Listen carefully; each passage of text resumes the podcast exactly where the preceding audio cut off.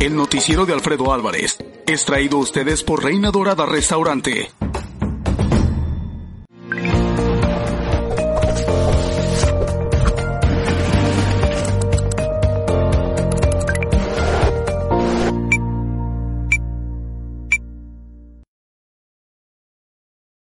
¿Cómo están todos ustedes? Les saluda Alejandra Guerra, son las 7 de la mañana con 8 minutos y les vamos a tener todos los detalles de lo que aconteció ayer en la calle Segunda. Seguramente pues ya eh, conocen algunas situaciones que, que fueron ventilándose a lo largo de, del día.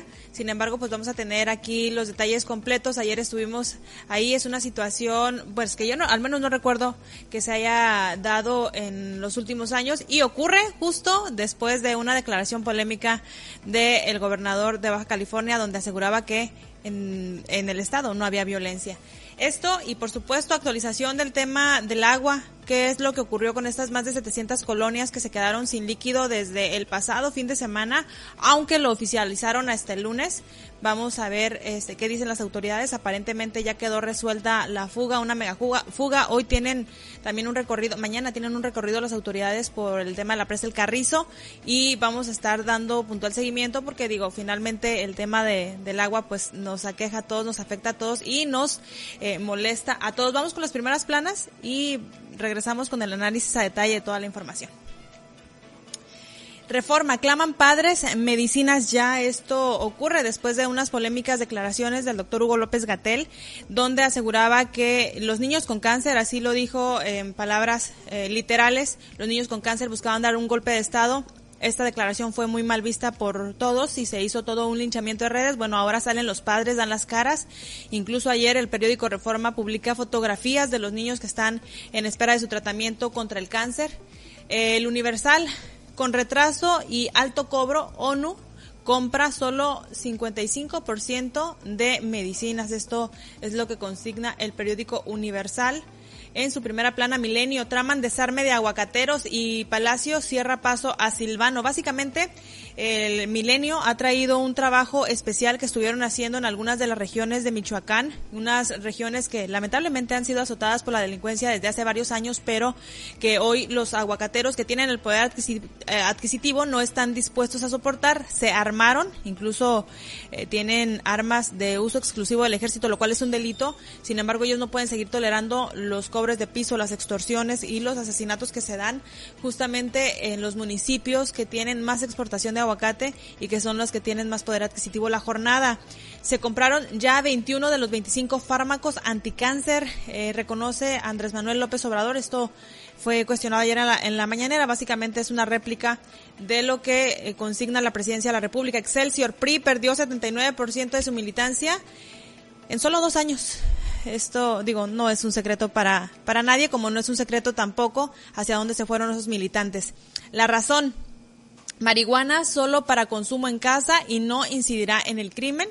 Esto es una discusión que se, que se tiene todavía eh, sobre el tema de la resolución que da la Suprema Corte de Justicia e incluso el Heraldo hoy está retomando también el tema porque dice la cannabis atrae a 165 empresas después de que sale esta resolución de la Suprema Corte donde despenaliza el uso lúdico, algo que no habían contemplado los diputados, pues es un mercado fértil para que ellos puedan realizar sus eh, inversiones en el país si es que eh, en algún momento se los permite el marco legal, ¿no? Porque es otro de los detalles que eh, está definiendo ya la Suprema Corte, sin embargo, pues queda pendientes todavía las situaciones legales en cada uno de los estados. La crónica, Aureoles pide audiencia, le cierran las puertas. Esto la verdad a mí me parece una puesta en escena, ayer, lo que hizo ayer el gobernador de Michoacán, Silvano Aureoles, que además pues eh, prácticamente se convierte en uno de los gobernadores de este bloque anti-AMLO o anti-gobierno federal que están señalando, sí, los eh, errores que comete la administración federal.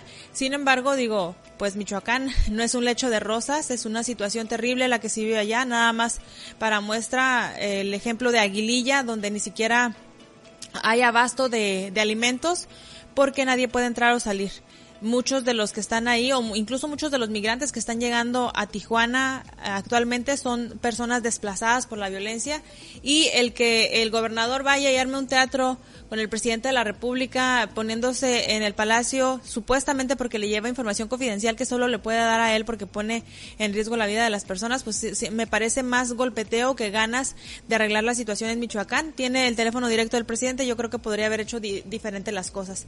El Sol de México compran medicinas igual que Guatemala. Policías toman campus universitario. Este tema de la Universidad eh, de Puebla es muy interesante porque resulta que es eh, a raíz de un pleito que tiene el fiscal general de la República con eh, su familia y debido a pesar de que tenían una suspensión, un amparo, la universidad, los policías se fueron con todo y desalojaron a los alumnos y a los maestros que estaban ahí. Es una situación que ha trascendido y vamos a ver en qué en qué termina. Trampolín electoral a medias. Índigo trae hoy, hoy un análisis o un reportaje acerca de la figura de estos superdelegados federales que se crearon con el objetivo de eliminar a todos los delegados que había por cada una de las secretarías en los estados y con ello supuestamente contribuir a la austeridad republicana. Sin embargo, a pesar de que en un inicio se planteó la posibilidad de que estos personajes utilizaran su poder para poder encumbrarse en algún puesto político, no ha sido así. Es, es un análisis que trae Índigo, que está muy interesante yo creo que para ello podemos analizar el caso del superdelegado en Baja California, ¿no? Que por ahí se andaba placeando y al final pues no obtuvo ni una candidatura para una diputación federal, por lo menos, ¿no? Se quedó como superdelegado y esto habla de que no precisamente garantiza la superdelegación el que puedas seguir con tu carrera política.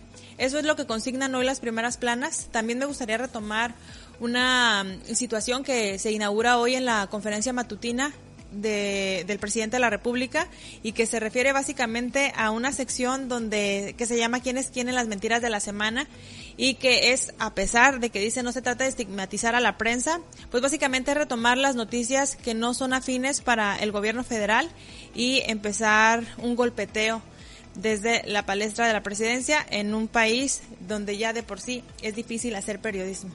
En información internacional, Corea del Norte está en el ojo del huracán, o por lo menos así lo han dejado ver algunas de las declaraciones de su líder Kim Jong-un, que si bien es muy hermético y aparentemente después de que inició la pandemia de COVID en el mundo, eh, ellos aseguraban que en su país no había ni un solo caso de COVID-19 porque habían resguardado todas sus fronteras, no entraba ni salía nadie. Esto también ha afectado el comercio y resulta que el presidente da un mensaje de alerta donde se refiere a un grave incidente relacionado con COVID, pero está culpando a, está culpando a sus altos oficiales.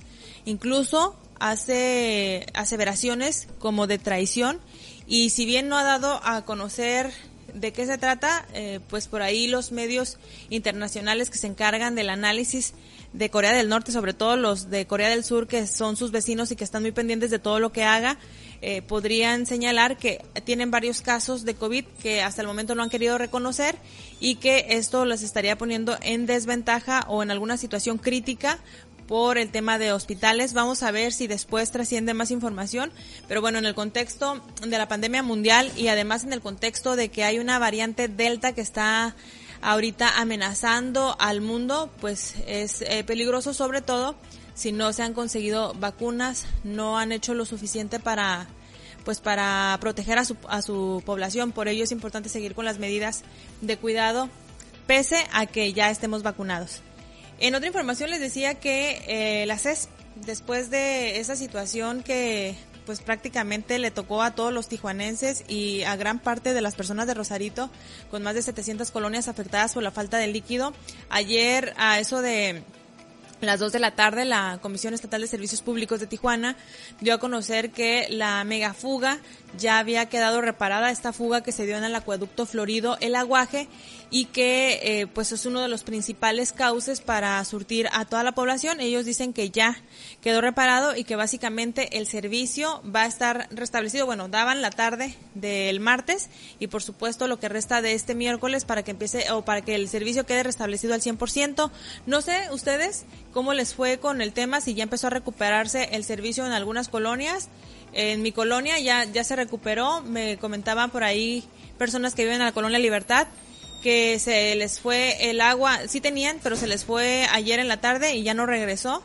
Y pues bueno, hay otros lugares donde dejaron las llaves abiertas y ya hoy muy temprano había tiradero de agua porque no contemplaron que podía regresar en el transcurso. Así que cuéntenos cómo le, cómo le va. Ayer mi compañero Guillermo Parra hizo un trabajo sobre este corte inesperado que digo, siendo mal pensados, desde el pasado viernes se tenían indicios en varias colonias acerca de la falta de agua por una fuga, pero no quisieron cortar el servicio, ni siquiera avisaron que había posibilidad de cortarlo hasta el lunes, cuando ya tienen prácticamente el agua hasta el cuello, literalmente, y hacen este megacorte que pues bueno, ya saben las consecuencias que tuvo.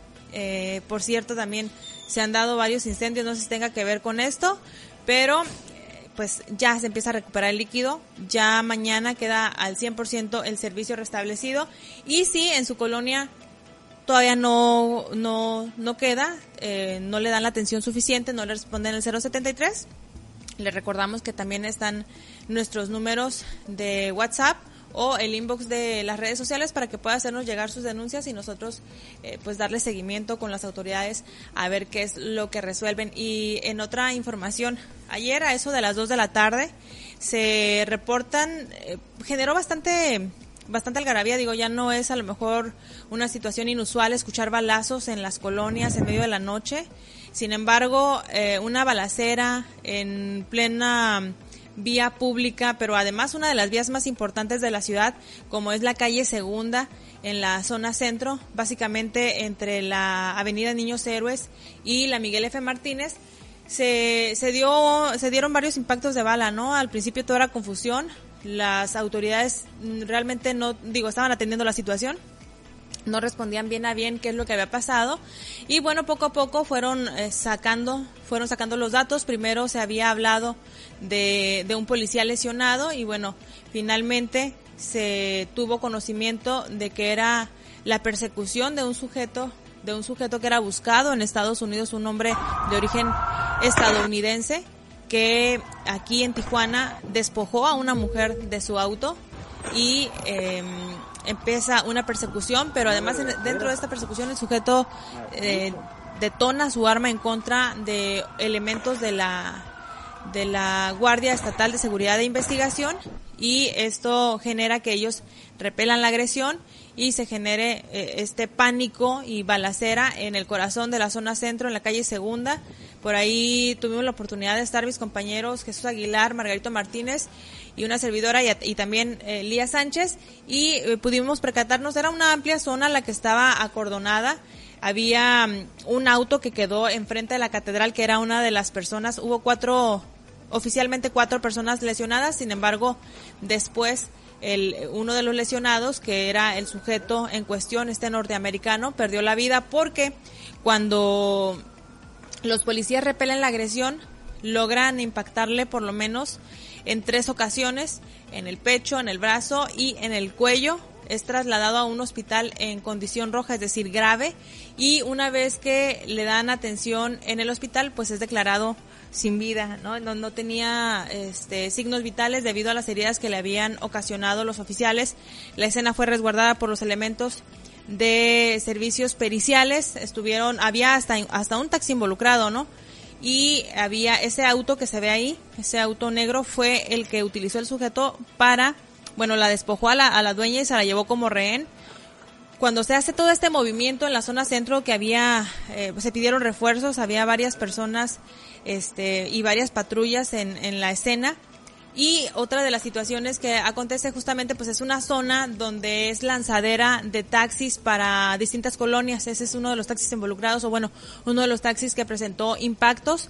Ahí mismo, ahí donde está esa, esa acera, una de las zapaterías también tenía varios impactos de bala en los vidrios. Afortunadamente pues no eh, pasó a mayores porque hubo tres personas más lesionadas personas que estaban ahí, un, un, comerciante y otros dos hombres. Uno fue, las dos fueron atendidos en el hospital y uno más fue atendido en el lugar por elementos de la Cruz Roja. Sin embargo, pues se reportan estables. El único que, que quedó grave y que finalmente murió es este sujeto. Si podemos ponerla, bueno, vamos escuchar el audio. Eh, creo que dice por ahí una, una grosería la persona, pero así se escuchó la balacera.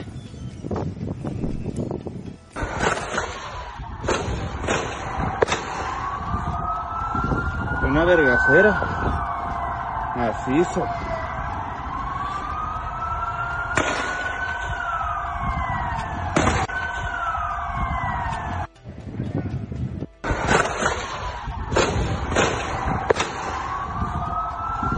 Una vergacera.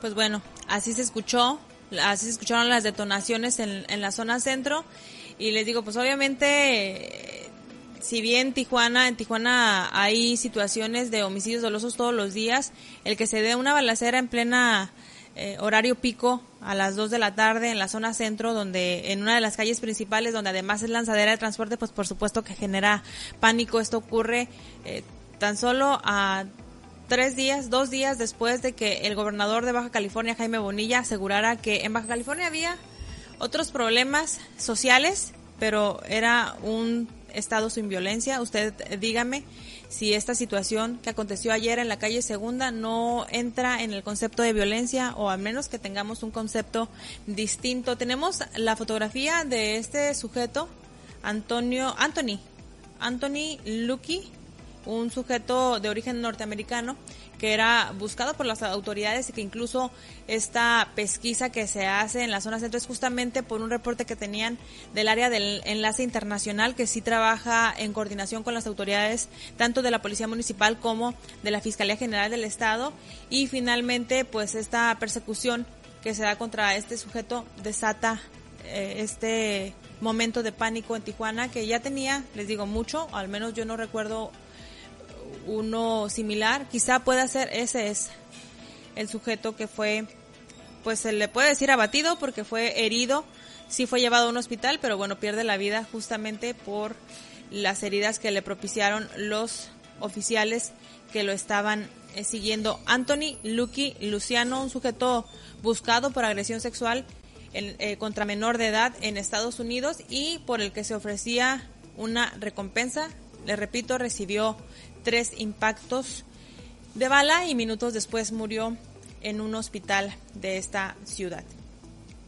Así que, pues, ¿cuántas personas? Digo, somos un, un estado donde hay gran afluencia de personas de origen estadounidense que no nada más toman a Baja California para venir los fines de semana a descansar, sino que también lo ven como un destino para de, de, descanso, pero ya cuando están jubilándose, ¿no? O la posibilidad de, tener a lo mejor una mejor calidad de vida aquí eh, en cuanto a ingresos se refiere, ¿no? Que les alcance sus ingresos para tener un mejor nivel de vida aquí que el que pudieran tener en sus eh, en sus países.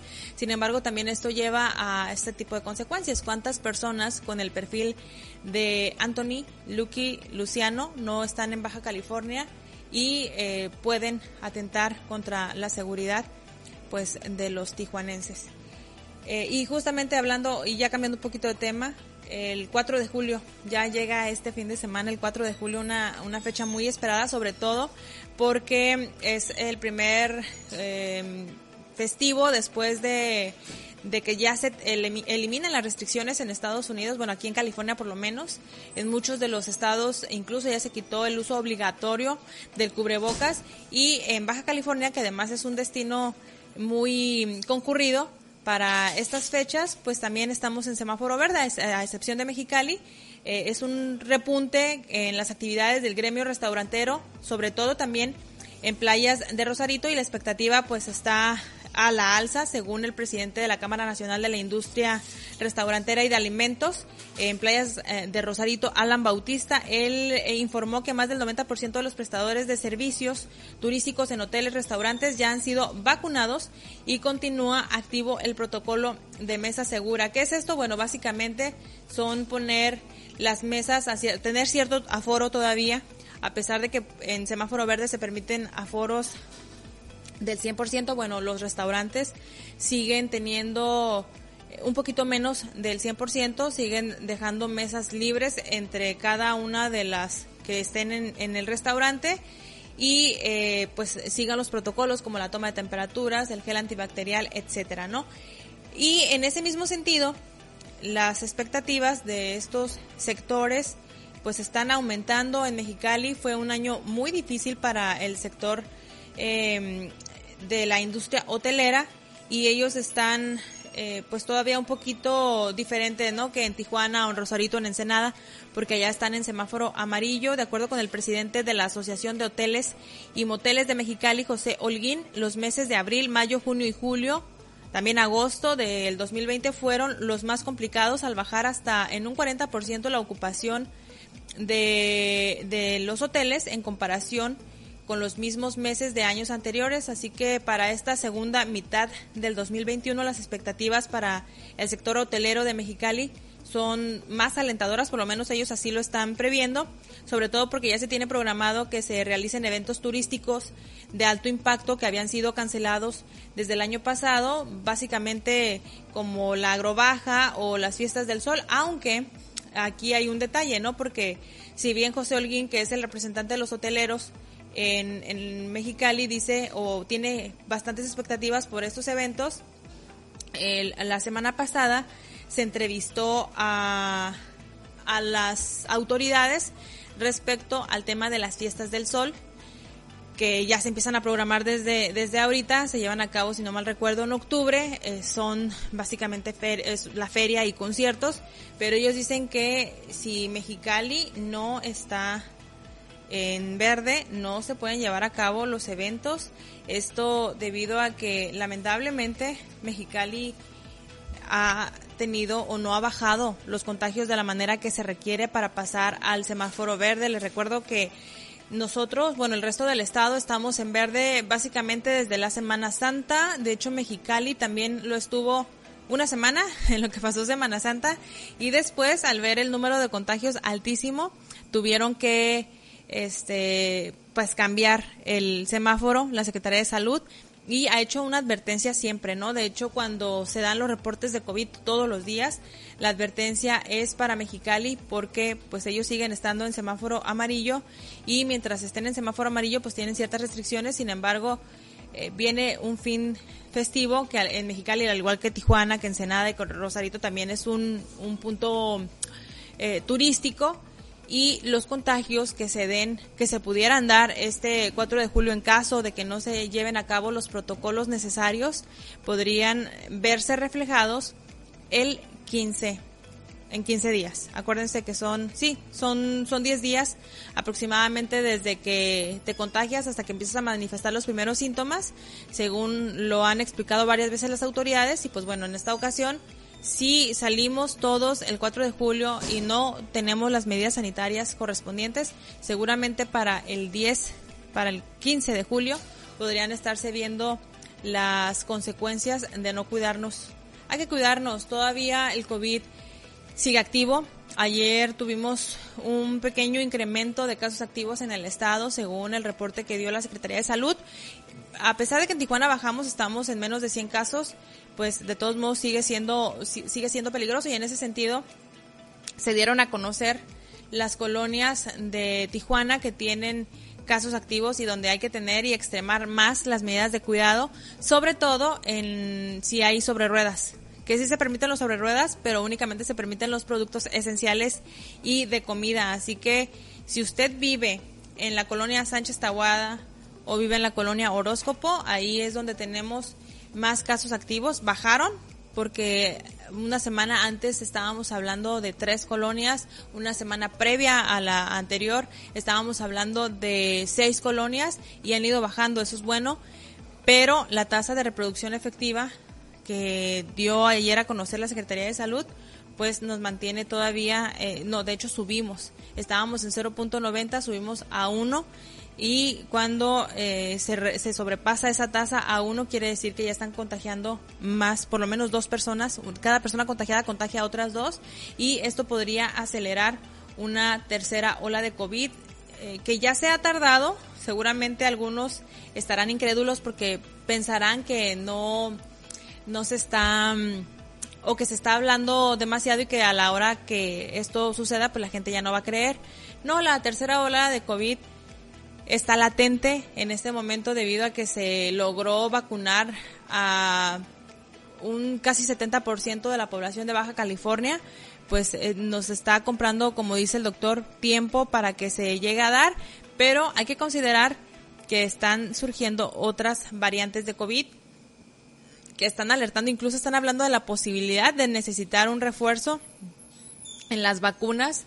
Por ejemplo, los que se vacunaron Johnson Johnson, esto es algo que apenas están analizando y que salen en las revistas científicas y que después pueden refutar o que después pueden realmente eh, confirmar, pero se habla de que se podría necesitar un refuerzo por debido a, la existencia de variantes de COVID como la variante Delta que surgió por primera vez en la India y que ya se han detectado este brotes en algunos países del mundo. México seguramente más tarde que temprano o más temprano que tarde va a presentar estos casos, como por ejemplo el caso del hongo negro que justamente se da en la India cuando se da todo este acumulado de de, de casos de COVID que incluso obligan a la población a tener que hacer piras para quemar a los cadáveres de las personas que murieron por contagio en la India y era excesivo, ¿no? Como en su momento se vivió en Italia, como en su momento se vivió en España, lo cual quiere decir pues que el COVID es una pandemia que no ha pasado y no debemos de comportarnos como tal. Y por cierto, para aquellas personas que están a la espera de su segunda dosis de Pfizer, ayer la Secretaría de Salud habló de la posibilidad de que esa, una gran remesa, o sea, no, no, no dijeron cuántos, porque regularmente no se tiene la confirmación hasta que llegan y pueden hacer la contabilización y entonces hacer el plan de distribución en el estado. Pero el doctor Alonso Pérez Rico habló de que a más tardar el jueves, Baja California va a recibir una remesa de vacuna Pfizer y con esto se va a garantizar que se pongan las segundas dosis de las personas que están pendientes él informó que estas segundas dosis van, bueno, ayer empezaron con una pequeña reserva de 800 vacunas que tenían, que se empezaron a aplicar en Ensenada y las que lleguen hoy o a más tardar mañana van a ser destinadas para todas aquellas personas pendientes en Tijuana, de acuerdo con el último número que se había dado a conocer el domingo. Hay alrededor de 400 mil personas que necesitan una segunda dosis, pero son dosis tanto de Pfizer, Sinovac como de AstraZeneca.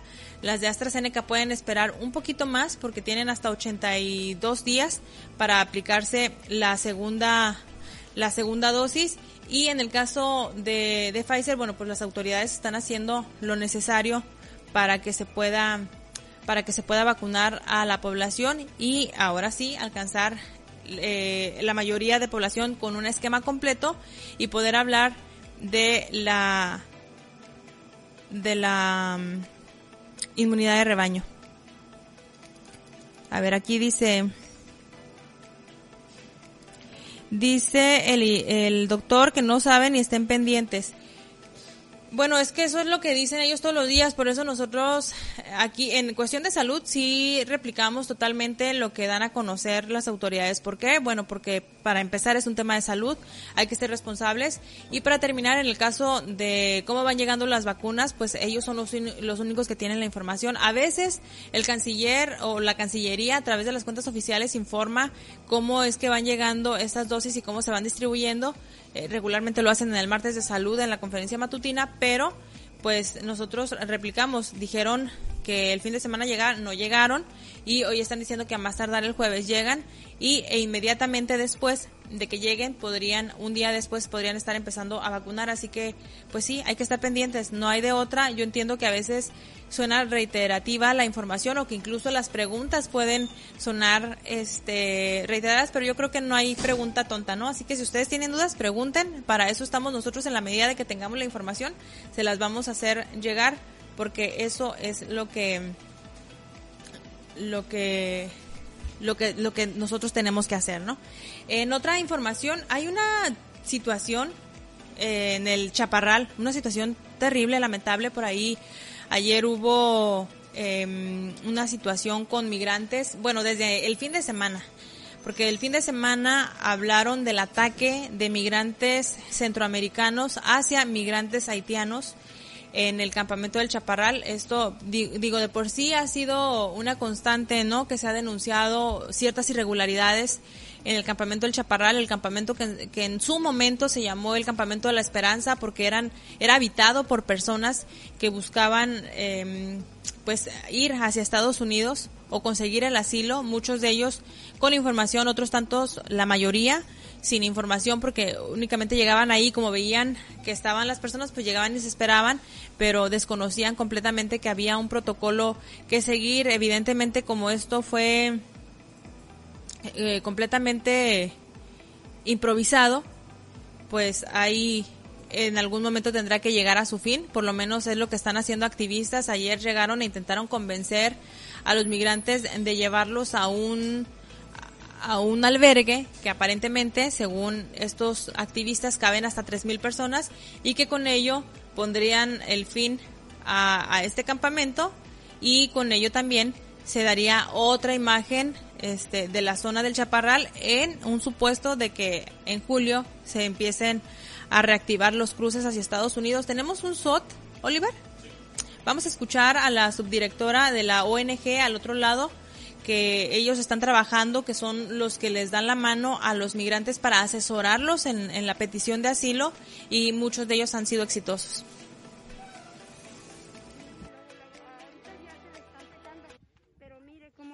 Este, llegamos, él me decía, le dolían la cabeza, le dolían los pies y yo le dije, a lo mejor te resfriaste o algo.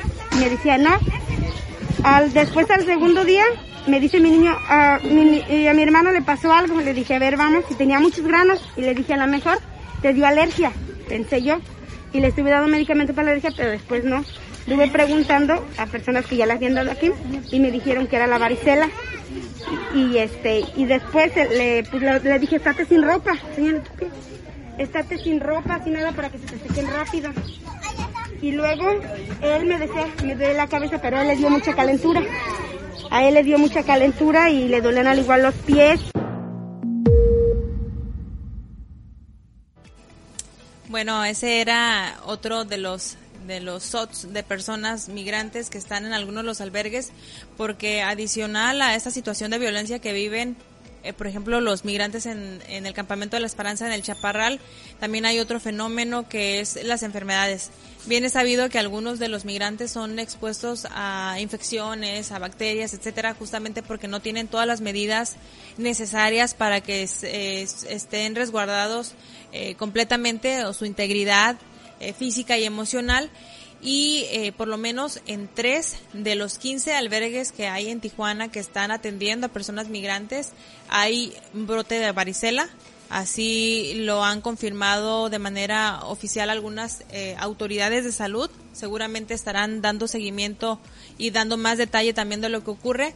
Pero el caso que acabamos de ver es de una migrante michoacana que está en uno de los albergues y que detectó que uno de sus hijos, bueno, se enfermaron dos, pero uno de los niños específicamente empezó con muchos brotes en la piel y resultó ser varicela. Esto ocasionó que otras personas se contagiaran. Como saben, de por sí estas personas viven hacinados en, los albergues porque no cuentan con el espacio suficiente y porque además también se les restringió de recursos, pues eh, con el tema de brotes de varicela, necesitan cuartos de resguardo donde estén estas personas contagiadas, justamente para que no se empiece a esparcir y se haga una situación que no puedan controlar. Así que, este, bueno, vamos a darle seguimiento qué es lo que ocurre este con, con este brote de varicela, porque les digo, aunado al tema de violencia, pues también está esta situación de las em, de las enfermedades. Y regresando al tema del chaparral, el de... ¿El de abajo? Ok. Regresando al tema del chaparral, eh, les digo que hay una situación, sobre todo de bastante violencia entre migrantes centroamericanos y migrantes haitianos. Por ahí la semana antepasada, si mal no recuerdo, les presentamos un trabajo de cómo las migrantes haitianas eh, señalaban que ellos se tuvieron, casi no duermen, se tuvieron que apartar porque se sienten hostigados por, por un cierto grupo de migrantes que quieren mantener el control ahí. Ellos los identifican como centroamericanos, pero básicamente el Chaparral ha sido un pueblo sin ley, si se le puede llamar pueblo, un sitio sin ley dentro de la mancha urbana de la ciudad, porque han intentado desalojarlos, no han podido, ya les quitaron los baños, ya les quitaron muchas situaciones para obligarlos a que se vayan. Ayer estuvo una ONG intentando convencerlos, pero además lo más grave es que ahí hay muchos niños todavía, hay muchos menores que están expuestos a la violencia y no nada más a la violencia como la que ocurrió este fin de semana cuando arrojaron piedras a, los, a las casas de campaña de los migrantes haitianos, sino que a otro tema como el de violaciones. Vamos a escuchar esta denuncia. Cuando ellas van solas a los baños. ¿Ha habido denuncias de esto contra pues, policía? No, es que ni policías, aquí es la noche y es raro ver un policía ahora ya. Uno no duerme, hay gente que no duerme porque, pues como dicen que anda una bulla ahí que van a venir a incendiar todo para que ya quiten todo. Pues no sé. Solo andaban diciendo esa bulla que, y por eso muchos no dormimos, porque cualquier bulla nos asustamos. ¿Tú de dónde eres? De Honduras. ¿Y tu hija es tu hija? Sí, ellos son de Honduras igual. Son, son tres. Ella tiene nueve.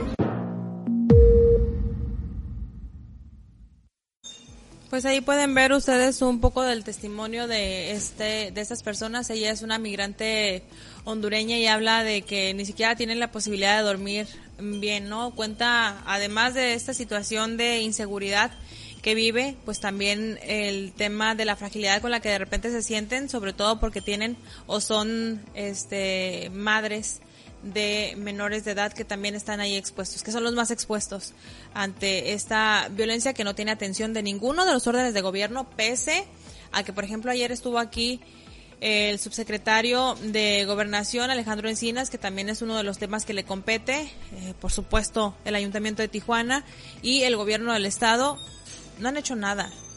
Este campamento ya tiene varios meses y no es ni la primera ni será la última situación que se lleve ahí. Ayer hubo un conato de pelea y les digo, sigue pasando, seguramente hasta que no ocurra una situación mayor es que las autoridades van a actuar y ojalá que no sea demasiado tarde. Y en el mismo sentido del tema de, de los menores, de cómo están expuestos, de cómo son vulnerables en Baja California, eh, resulta que pues la violencia de género también ha alcanzado altos niveles en el tema de corrupción de menores. Siempre se ha sabido que Baja California ocupa, eh, está dentro de los primeros lugares. En esta ocasión, así lo da a conocer la, la titular de la Comisión Nacional para Prevenir y Erradicar la Violencia contra las Mujeres, María Fabiola Alanís, quien dice que Baja California está en el primer lugar en corrupción de menores a nivel nacional y ellos están detectando que de enero a octubre del 2020, respecto eh, de presuntas víctimas de delito de corrupción de menores, en Baja California ocupó el segundo lugar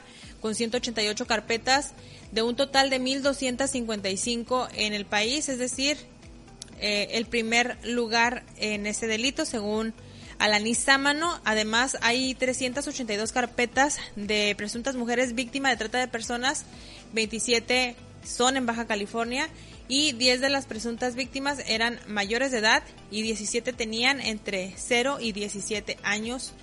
Eh, además destacó que la que el de la edad tiene cuatro puntos porcentuales arriba de la media nacional, es decir, el que sean menores o personas de 0 a 17 años, pues también ubica Baja California como los estados con más incidencia la violencia de género es estructural, siempre se ha sabido además por los giros que hay aquí en Baja California, ¿no? Mm, los giros de trabajo, los bares, etcétera, y por ser frontera, no es un no es una situación que se desconozca, pero es una situación a la que en la que pocas veces las autoridades quieren entrarle de lleno porque hay temor, porque hay intereses o porque hay mafias. Lo cierto es que no es un secreto que la el tema de corrupción de menores eh, que en ese rubro específicamente Baja California ocupe los primeros lugares, en este caso la CONAVIM la está ubicando en el primer lugar, como se ubica en el primer lugar de homicidios, como se ubica en el primer lugar de este de feminicidios, etcétera. Así que eh, vamos a, dar seguimiento porque justamente ayer se dio a conocer el tema de la alerta de género que más al ratito les vamos a platicar en qué consiste y en el sentido o retomando o en relación con el tema de corrupción de menores, pues también en otros estados del país se dan situaciones que pocas veces trascienden a los medios, pero que son más comunes de lo que nosotros eh, conocemos. Y me refiero a un caso que trascendió durante las últimas horas de una mujer en el Estado de México que obligaba a su hija de 11 años a sostener sexo con hombres por dinero. Ya fue condenada. Eh, la condenaron a 45 años, 6 meses de prisión por el delito de trata de personas en la modalidad de explotación sexual. De acuerdo con la carpeta de investigación que se dio a conocer, esta mujer obligaba a, a su hija a sostener sexo y estas acciones ocurrieron entre 2017 y 2018 en el municipio de Catepec, que hay que decirlo también, es uno de los municipios más peligrosos para ser mujer, es el municipio que tiene la estadística más alta en asesinatos de mujeres en razón de género. La Fiscalía del Estado de México realizó una investigación y establecieron que en marzo del 2017 la menor de edad junto con su madre y la pareja de esta llegaron a habitar una casa en una colonia de, de ese municipio y desde esa fecha hasta ahora que se hizo responsable de la fiscalía comenzaron a explotarla sexualmente y el dinero que obtenían de esa explotación sexual pues era utilizado para comprarse drogas.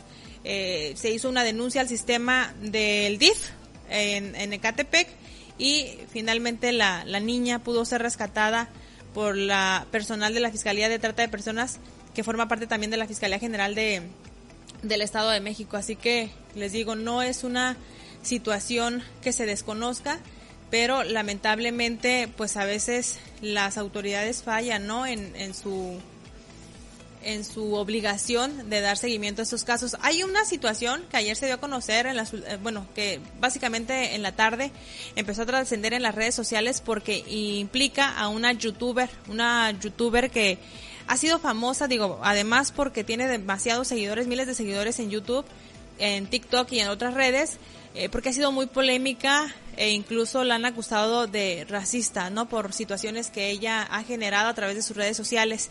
Sin embargo, ayer trascendió la detención y ya el internamiento que hicieron de esta youtuber llamada Just Stop, este, porque la están acusando de pornografía infantil. ¿Qué fue lo que hizo? Y aquí es bien importante porque digo, este caso trasciende porque se trata de una youtuber, pero son acciones que en las que podríamos incurrir todos nosotros cuando tenemos en nuestro poder algún video que a lo mejor a veces lo quieres hacer por denunciar eh, quieres hacer por evidenciar algo con lo que no estás de acuerdo, pero que al distribuirlo, al estarlo eh, enviando a tus contactos, estás incurriendo en una revictimización. ¿A qué me refiero? Básicamente a que esta joven, Jocelyn Hoffman, que se conoce artísticamente como Just Stop, hizo eh, uso de un video de una violación a una menor de edad a través de su canal de YouTube, lo, lo transmitió, lo difundió. Después de miles de reproducciones de ese video y seguramente a, que recibió varias denuncias por el contenido, ella lo restringió, sin embargo quedó evidencia de que utilizó ese video de la violación de una menor de edad para hacer contenido de YouTube. Esta menor de edad después fue asesorada y presentó una denuncia por el delito de pornografía infantil. Y ayer finalmente la Fiscalía de la Ciudad de México confirmó que efectivamente tenía una carpeta de investigación en contra de esta joven eh, porque eh, pues estaba acusada del delito de pornografía infantil. Todavía falta que se lleve a cabo todo un proceso. Seguramente eh, Just Stop tendrá, eh, no seguramente, ¿no? Tiene derecho a la presunción de inocencia y a que se le compruebe que es culpable. Sin embargo, es una asociación civil la que está acelerando este proceso y asesorando a esta menor de edad porque pues ellos consideran que se deben respetar los derechos de las mujeres, sobre todo cuando son víctimas de un delito, en este caso la menor de edad, que era violada por varios hombres y que esto fue usado por esta mujer que además tenía una un alcance muy amplio entre sus seguidores, por lo que el simple hecho de que ella haya retomado esas imágenes y las haya eh, evidenciado, pues simple y sencillamente ayudó más a revictimizar a esta joven. Ellos, estos hechos ocurrieron en 2018. La menor de edad que era víctima en ese momento de violación, tenía 16 años y fue violada por un grupo de adolescentes quienes grabaron. Todo el momento es una violación en masa, este, como las que han ocurrido en Argentina y en España y que también lamentablemente se han eh, hecho virales. Aquí afortunadamente no terminó con la vida de esta adolescente, pero los daños emocionales y físicos que le dejaron pues obviamente persisten. Así que acompañaron a esta chica a presentar una denuncia y a pesar de ser hechos de 2018, bueno, ya están eh, siendo investigados por parte de la Fiscalía eh, de Capitalina y vamos a, a ver qué es lo que determina, pero les digo, hay que tener muchísimo cuidado porque sin duda las acciones como las que cometió, o como, eh, sí, esta, esta joven, definitivamente todos podemos incurrir en ellas.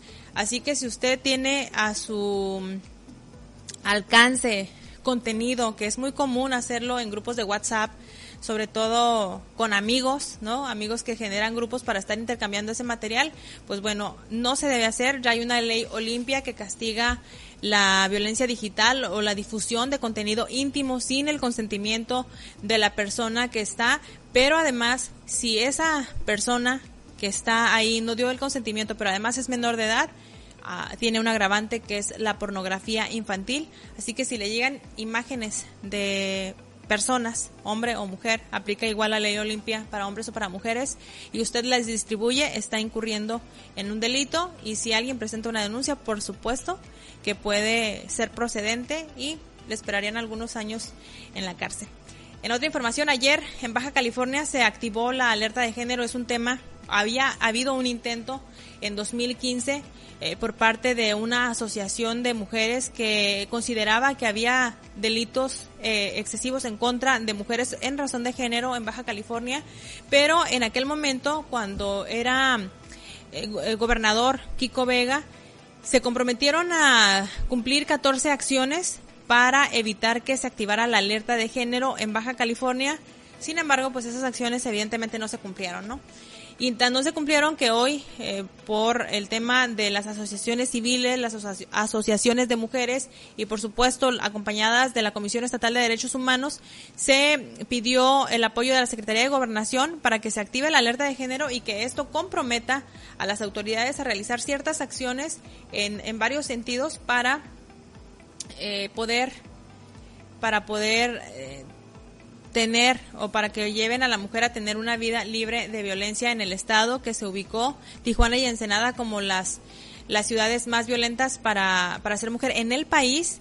De hecho, en lo que va de este 2021 nada más se han tipificado cinco feminicidios, sin embargo ha habido 146 asesinatos de mujeres y de acuerdo con el protocolo de, de análisis de, de, feminicidio y femicidio latinoamericano, pues todas las muertes de mujeres deberían de investigarse como feminicidio, pero es algo que las autoridades no han llevado como tal. Bueno, ahora se activan la alerta de género y entre otras cosas compromete a, generar varias acciones en los rubros de prevención, de seguridad, de justicia y de reparación del daño que, hay que decirlo, esto ya está contemplado, por lo menos la reparación del daño sí está contemplada en la ley que fue aprobada en 2015 aquí en Baja California, donde cuando se reconoce por primera vez el delito de feminicidio, sin embargo, hasta el momento son pocas las familias de mujeres asesinadas que han podido obtener este beneficio. Ya no hablemos de un tema de terapia que también tendría que venir como parte de la reparación del daño, un, tema de terapia emocional.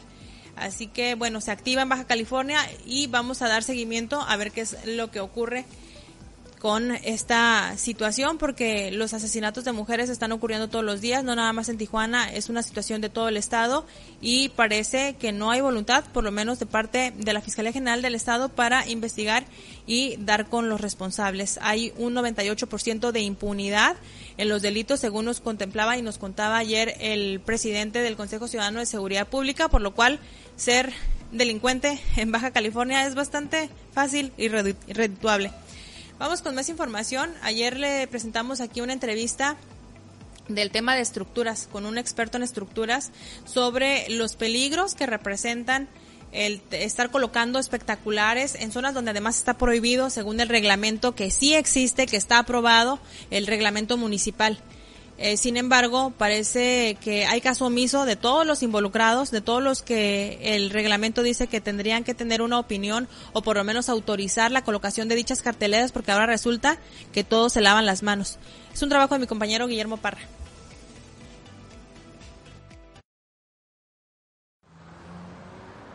Llegan sorpresivamente instalando grandes estructuras que atentan contra la infraestructura urbana del dominio público es el caso de que en semanas recientes nuevas carteleras gigantes se yerguen sobre el borde del canal del río Tijuana o en áreas verdes estratégicas de la ciudad. Lo de los espectaculares de todos se llaman pseudo empresarios, pero es todo un tema que tenemos que regular, porque no son empresarios muchos. O sea, de verdad que yo los puedo llamar y después son casi delincuentes, pues, ¿no? O sea, porque es una manera de trabajar de todos esos espectaculares de ir a medianoche y poner y después si los quieres quitar y clausurar, amenazan a las grúas, amenazan a la misma gente aquí. Entonces a mí me toca administrar, me queda claro, y no darle permiso, vamos a clausurar. Pero ante esas prácticas, de verdad que se tiene que o sea, yo invito a los regidores y a los diputados y a la gente a tener sanciones más fuertes, porque luego llego y los quiero sancionar y ni siquiera están las empresas, o sea, ya se están todas las, ni siquiera están las empresas aquí, entonces no los puedo, no los puedo notificar y, es una desesperación, porque pues, ¿qué, ¿qué castigo hay? Ni uno, o sea, se debe castigar por caérselo por algo porque son muy malas prácticas que dejan, me queda muy claro que me dejan a mí claro pero es una lucha de, de, de verdad, es una lucha que va más allá de lo que pueden hacer nosotros como administradores. Y aparte, sí creo, porque sí he tenido como entrenamientos, sí creo que se sienten más así, cuando gobierna como una mujer, de verdad, y yo todo esto lo voy a decir, o sea, como que toman, son personas que toman como provecho y yo me he tenido mis encontronazos y por eso lo quiero hacer público, no me da miedo. Hay mucha gente que sí lo hace. Sí, claro, sí, claro. Unos sí, otros no. Pero hay muchos que sí hacen las cosas, y es mi coraje, o sea, hay gente que sí hace las cosas bien.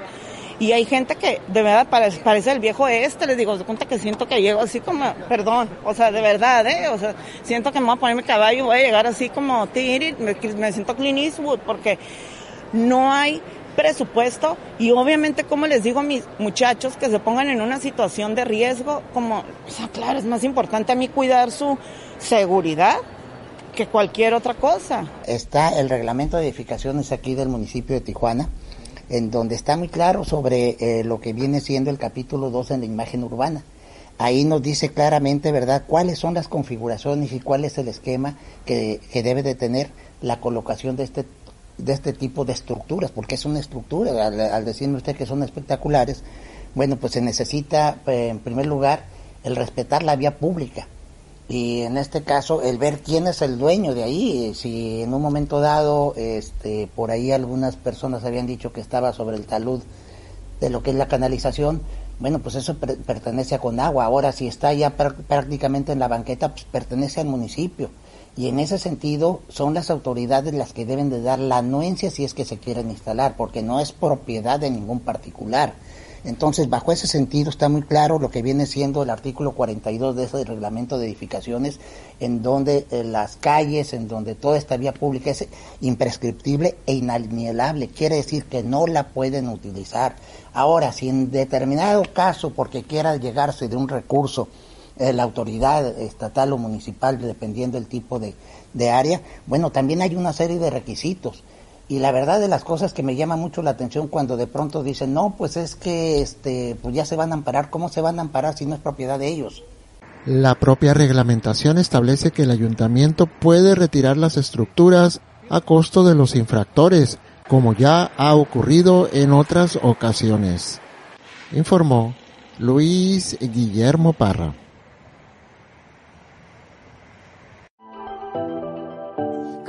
Banati, una organización sin fines de lucro que se encarga de realizar colectas a comunidades precarias en Tijuana, Tecate y Rosarito. Si deseas realizar tu aportación, revisa los datos que están apareciendo en pantalla.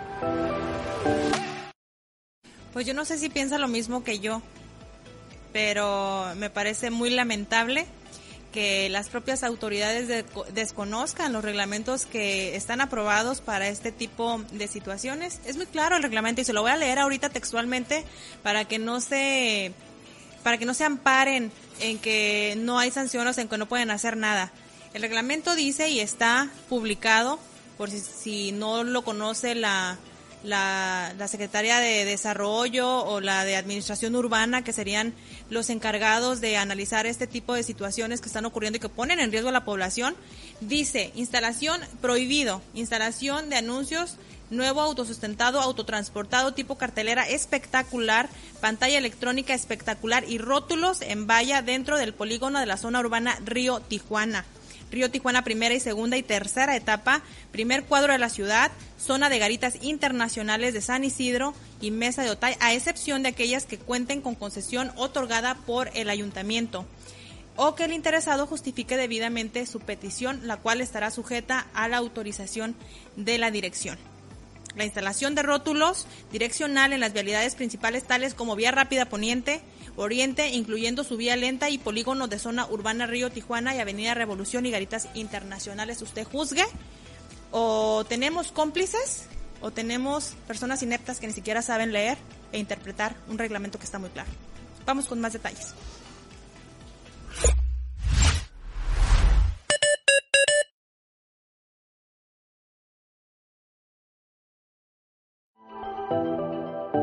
Conoce Banati, una organización sin fines de lucro que se encarga de realizar colectas a comunidades precarias en Tijuana, Tecate y Rosarito. Si deseas realizar tu aportación, revisa los datos que están apareciendo en pantalla.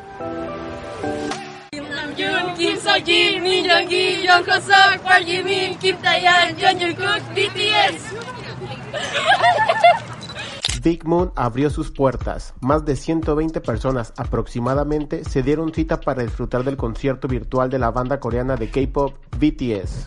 La experiencia casi real de estar en un concierto. Ya sé, porque por la pandemia pues todo se canceló, pero esto es casi un casi lo mismo. Ay, no. Es súper difícil porque toda la discografía de BTS es genial, así que se me hace difícil elegir una, pero voy a decir que uh, Butter, que es la que está ahorita. Una hora, 40 minutos fue la duración del concierto, donde se percibió gran ambiente entre los fans de la banda. Sobre todo, sobre todo amamos mucho a BTS porque nos hacen mucho reír y nos entretuvieron en toda la pandemia con sus videos. Ya sé. Dynamite, Fire, Idol son algunas de las canciones que los fans pudieron cantar con su banda favorita. Además, pudieron adquirir discos, playeras, Army Bomb y pósters. Muy emocionante porque no todo el tiempo tenemos esta oportunidad de venir aquí y verlo como en una gran proyección. Es muy divertido porque aparte podemos convivir con nuestras amigas y ver la función. Informó para Alfredo Álvarez David Hernández.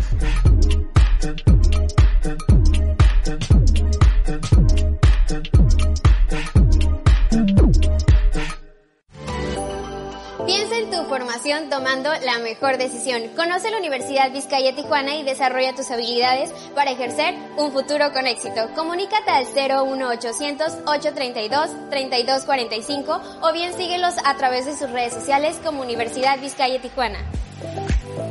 En el Florido, con nuestros precios, todos ganan. Producto lácteo boreal de un litro, 9.90. Chuleta natural de cerdo, 59.90 el kilo. Papel higiénico Delsim Max con cuatro piezas, 17.90. Azúcar del rancho del tío de 907 gramos, 19.90. Menita Stargas de 10 kilos, 219.90. Ahora puedes cobrar tus envíos de dinero en cualquiera de nuestras sucursales. ¿Se te rompió tu teléfono? No te preocupes que en Refaxel puedes cotizar su reparación con la mejor calidad y rapidez de entrega a un excelente precio. Llama al 664-104-1288 para más información.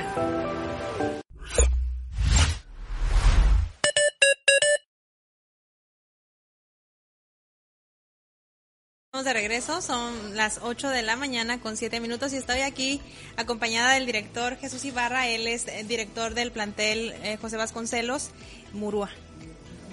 ¿Qué tal? Bienvenido, ¿cómo está? Bien, gracias Alejandra, aquí pues visitándolos, gracias por lo No, pues gracias por, por aceptar eh, venir para hablarnos sobre estas buenas noticias. Yo creo que es eh, siempre una buena noticia hablar de educación y hablar de aquello que tenemos que ofrecerle a los jóvenes, ¿no? En este caso, el sistema Vasconcelos, tengo entendido que tiene por ahí, además, ¿no? De lo que de lo que tienen o que pudieran encontrar a lo mejor en cualquier escuela, pero tiene un plus que son como los temas de valores, de emprendimiento, y, y, más detalles de eso. ¿Qué nos puedes compartir? Así es, Alejandra. Nosotros, aparte de, como bien dices, la mera educación académica, también nosotros buscamos siempre la formación integral, eh, que implica desarrollo de habilidades, formación en valores, eh, algunas actividades eh, extras que siempre pues complementan la parte de la educación y que a final de cuentas brindan al padre de familia y al alumno en especial pues más oportunidades para poder eh, salir adelante pues en, sus siguientes etapas, ¿verdad? Sí, tengo entendido que tienen un sistema personalizado, es decir, eh, muchas veces o gran parte de los de los problemas se le puede decir así en el término o en el ámbito educativo es porque no aprendemos de la forma que nos están enseñando, ¿no? O sea, tienen un sistema general y eso es para todos y si captaste algo bien, pero si no, no captaste, pues eso ya es bronca tuya. Eh, ¿Cómo le hace o cómo se adapta el sistema Vasconcelos para dar esta atención personalizada? Sí, como bien dices, eh, el modelo es para, vamos a decirlo, eh, para todos, diseñado para todos, sin embargo, hay personas que, aprenden de una manera, otros de otra, y los maestros siempre están dispuestos a adecuar sus clases para diferentes tipos de aprendizaje, ¿no? Incluso si está en nuestras posibilidades atender ciertos casos eh, con características particulares, también lo podemos hacer, ¿no? Y lo hemos hecho. Pues, ¿Cómo qué características? Eh, pues algunos eh, alumnos que tienen algún tema de, mm, hiperactividad, de autismo, de TDAH, este, con cierto grado siempre y cuando nuestra orientadora, nuestra psicóloga lo valore eh, y puede decir, sí, estamos en condiciones de, apoyarlo. De brindarle una educación. Una educación adecuada a lo que él necesita, lo hacemos, lo hacemos con todo gusto. Si no, también le decimos al padre de familia, eh, oportunamente, ¿sabe qué padre de familia? Este hasta aquí podemos nosotros. Ya aquí ocupa alguna eh, situación más especializada y pues no la tenemos nosotros, ¿no? En, algunos casos. Ah, ok. en el caso, por ejemplo, de de la educación, como, como dice, sí tienen el tema académico que puedan encontrar en, en cualquier sistema educativo, pero eh, ¿cómo hacen, por ejemplo, para retomar el tema cultural, el tema de valores el tema de civismo, que incluso en algunas escuelas se dejó de lado y que vemos, o que por lo menos según un análisis sociológico que se ha hecho en de la sociedad o de los jóvenes de una generación, sí detectan que hay un cambio entre cuando se daban esas materias a cuando desaparecieron. Sí, definitivamente, eh, bueno, para muchos es muy notorio, ¿no? La falta de estas materias en, en, algunas generaciones anteriores o que van pasando.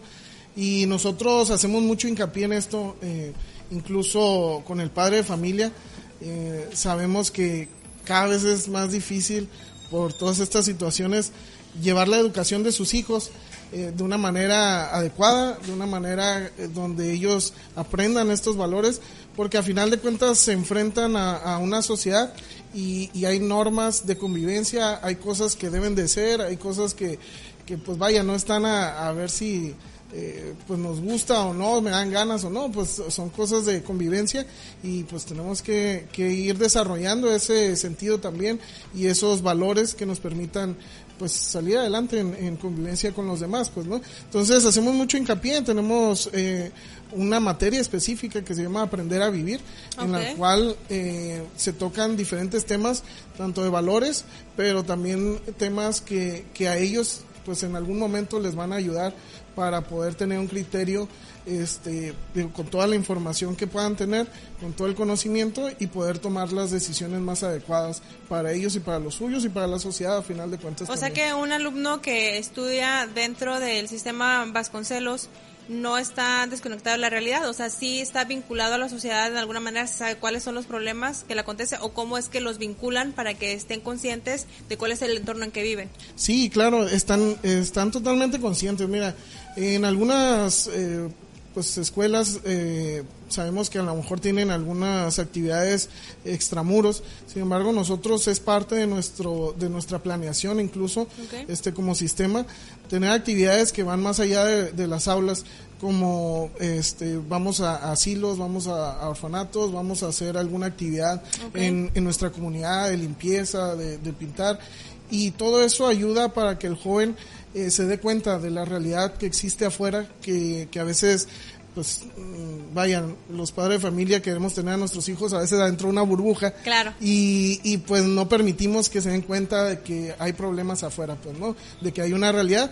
Y nosotros, pues vaya, tratamos de ir llevándolos poco a poco y que vincularlos con la sociedad vincularlos sí y que vean cómo pueden eh, aportar ¿no? aportar ser proactivos ser críticos pero también ser proactivos pues, ¿no? entonces en ese momento el alumno deja de estar nada más sentado viendo y se pone a actuar activar activarse profesor, cuéntenos acerca de este programa 3x3 que está enfocado en, sobre todo también en, algunas personas que de repente ya no pueden retomar sus estudios de manera normal porque tienen otras actividades, porque trabajan y que es una situación que cada vez es más común porque también, sobre todo después de pandemia, eh, vemos que los ingresos están mermados, ¿no? Este, cuéntenos de este, de ese tema. Es correcto, sí, eh, esta, esta modalidad de 3x3 tiene la finalidad de atender a las personas que por alguna situación dejaron de estudiar, eh, que por lo general ya ahorita están trabajando o tienen alguna actividad que no eh, les permite estar asistiendo a clases eh, diariamente y pues están tienen a su disposición tres días, tres horas a la semana. Entonces es una manera muy muy accesible en cuanto a tiempos, en cuanto a, a forma de estudiar para todos aquellos que quieren retomar sus estudios y seguir estudiando, ¿no? Seguir la, la universidad y, y, muchos lo han logrado de esa manera. Pues, han, logrado sobresalir. ¿Cuál es, eh, digo, ya hablamos, por ejemplo, de lo que ofrecen, pero cómo pueden garantizarlo, eh, cómo pueden garantizar esa calidad en sus maestros, en sus docentes, para que estén a la altura de toda esta planeación que tienen ustedes como, como sistema educativo. Sí, precisamente nosotros, nuestros maestros, eh, llevan un, proceso de capacitación constante. Eh, hay periodos de, pues vaya, en vacaciones casi todo, incluso eh, en, en, los semestres normales, donde tienen diferentes cursos, pláticas, conferencias, y que ayuda a que el maestro esté actualizado que esté capacitado, que esté preparado para lo, nuevo que viene y es así como pues, nuestros maestros van dando seguimiento a los alumnos de una manera eh, pues eficaz, pues, ¿no? Eficaz y, y, con esto garantizamos que el padre de familia se lleve un servicio adecuado, pero a final de cuentas eh, una formación de su hijo, pues, ¿no? Una formación que, que va más allá de lo académico, pues, ¿no? Claro. Director, ¿a dónde podemos llamar en caso de estar interesados, ya sea en esta educación que, o en ese sistema 3x3 que ofrecen o en la educación normal? ¿A dónde podemos este, llamar? es el 664-286-76. Ahí nos pueden dar más información. Ahí les van a dar más información del plantel eh, Murúa. Ah, perfecto. Bueno, ¿algo que quiera agregar? Sí, mira, fíjate que nosotros en parte de esta, de esta formación que también llevamos eh, a través de, una materia que es eh, de módulo, le llamamos, y es sobre administración de pequeños y medianos negocios. Eh, es, es una característica que tenemos, se genera una feria de mercadotecnia al final del semestre, en la cual los alumnos ponen en práctica lo que llevaron en ese semestre de, de esta administración de negocios y, y, se acercan a la realidad de, de emprender, de emprender un, un negocio, de, de, ver qué es lo que requiere. Cómo... O sea, los están educando como para que ellos puedan generar eh, su propia empresa, no precisamente ir y ser empleados de alguien. Correcto, no es malo ser empleados, sin embargo, nosotros alentamos a que los jóvenes puedan eh, desarrollar su propio negocio y, con esto también les digo ayudar a, la sociedad a dar trabajo a dar este una mejora pues no entonces ahí los alumnos hemos tenido muy gratas sorpresas de, de ideas de negocios que, que sorprenden, pues, ¿no? Y que cómo lo llevan con un profesionalismo y pues eso los alumnos los motiva pues no a seguir incluso ellos empiezan el cuarto semestre y terminan en sexto con esta materia llevan tres cuatro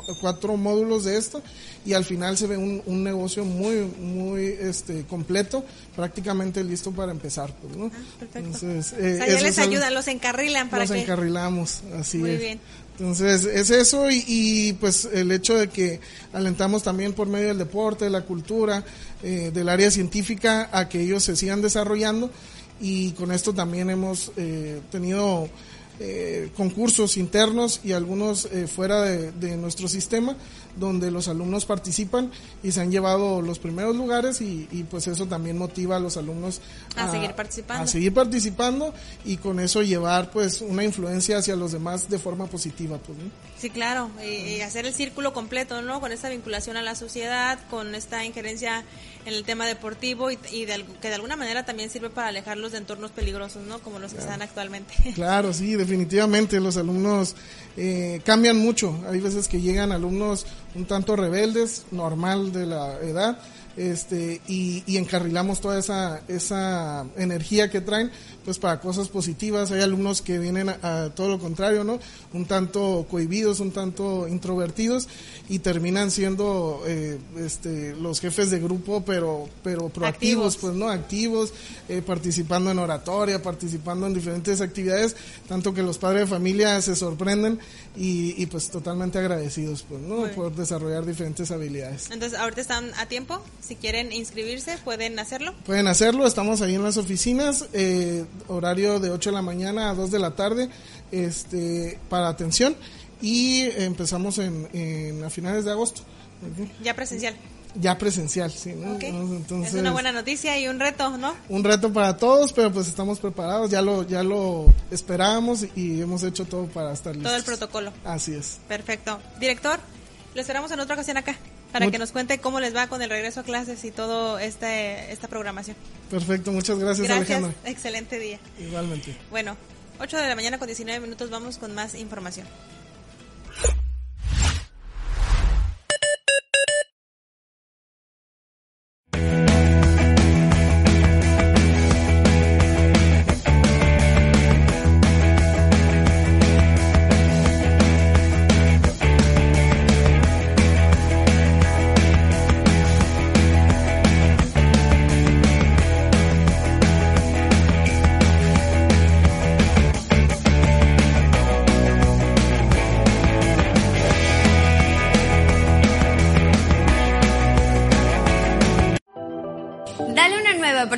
Tus muebles con Tapicería ABC, los expertos en restauración de muebles.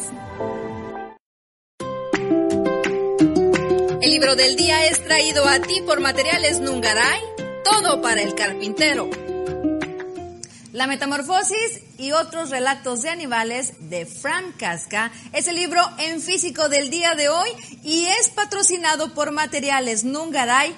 El libro trata sobre que una mañana al despertar de sueños intranquilos, Gregor Samsa se encontró en su cama convertido en un monstruoso bicho. Para ganarte este libro, simplemente tienes que mandar captura de pantalla de que sigues el Instagram de arroba noticias Alfredo Álvarez y tienes que mandarlo al WhatsApp del noticiero al 663-121-2223. El libro del día fue traído a ti por Materiales Nungaray, todo para el carpintero.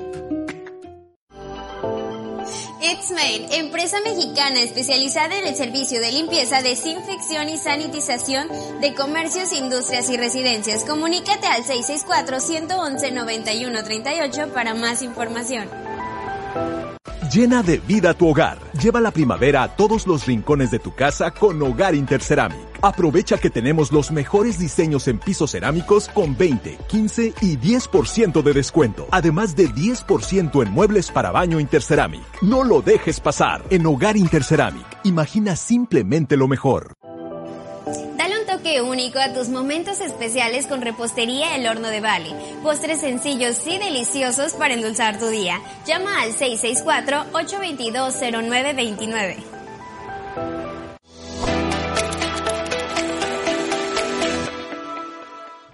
La Comisión Estatal de Servicios Públicos de Tijuana concluyó los trabajos de reparación por una fuga presentada en el acueducto Florido Aguaje que provocó un desabasto para la mayor parte de dicho municipio, así como el centro y norte de playas de Rosarito. Un sujeto de 53 años fue sorprendido abusando sexualmente de una niña de 14 años cuando iban en una calafia verde y crema en la colonia Sánchez Tahuada en Tijuana.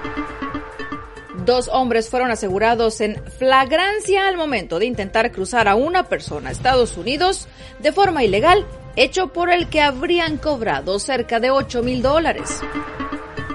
La Dirección de Protección Civil de Tijuana notificó que hasta el jueves la influencia de la humedad subtropical monzónica derivada de los remanentes de la tormenta tropical Enrique ocasionará posibles chubascos con descargas eléctricas por las tardes vincularon a proceso a un sujeto implicado en el asesinato del empleado consular Edgar Flores en las inmediaciones del rancho de las Uvas en la colonia Valle Redondo en septiembre del 2020.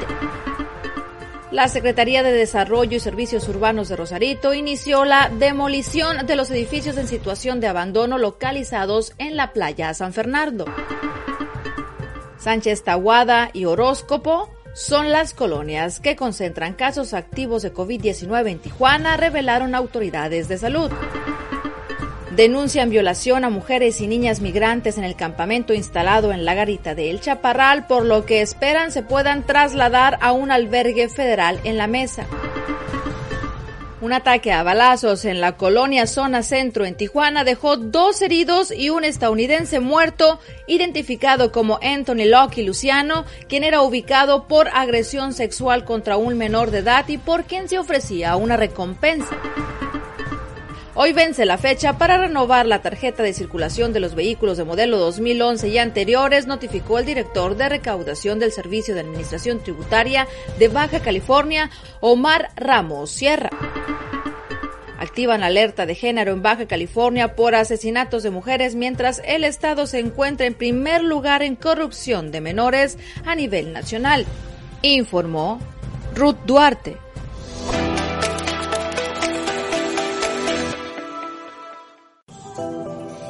Únicas para personas únicas. Vive tu vida con estilo en Natural Flowers, un lugar en donde puedes encontrar accesorios hechos a mano y personalizados. Visita su página y descubre su amplia variedad.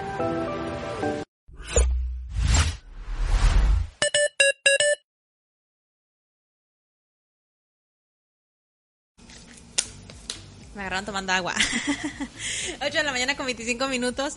Miren, ayer se llevó a cabo la ceremonia de, bueno, de culminación de este programa que se llama DARE, en el que participan diversas escuelas y, eh, bueno, son directivos escolares de autoridades eh, municipales las que participaron en esta culminación de los talleres de la prevención DARE, donde dan formación a estudiantes que cursan educación primaria y secundaria y esto es con la única finalidad de fomentar en niños y adolescentes una cultura de la no violencia eh, y, por supuesto, una vida sin adicciones. La Secretaría de Educación Pública Municipal, eh, Margarita Rosas Hernández, indicó que ante la situación de salud derivada del COVID-19, la comunidad docente y estudiantil se adecuó para dar eh, continuidad al programa DARE, y el cual ya concluye con éxito después de la exposición del curso durante cinco semanas consecutivas. Y digo, siempre cualquier esfuerzo que se haga en el ámbito de alejar a los menores, ¿no? Sobre todo cuando ya hay estadísticas y números que están indicando que los pequeños eh, empiezan en el mundo de las drogas desde los nueve años.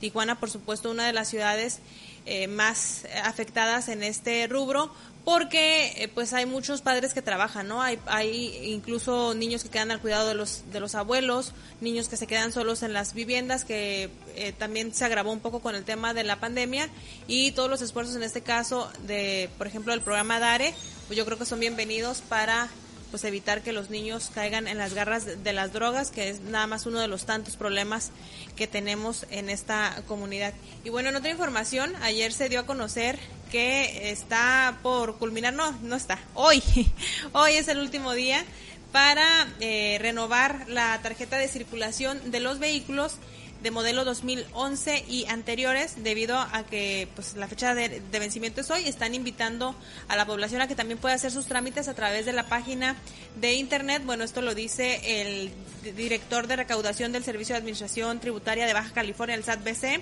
y dio a conocer que los requisitos para la revalidación de la tarjeta de circulación de no adeudo municipal eh, perdón, son los la última tarjeta, el certificado de no adeudo municipal, el seguro de responsabilidad civil vigente y la licencia de conducir vigente de Baja California.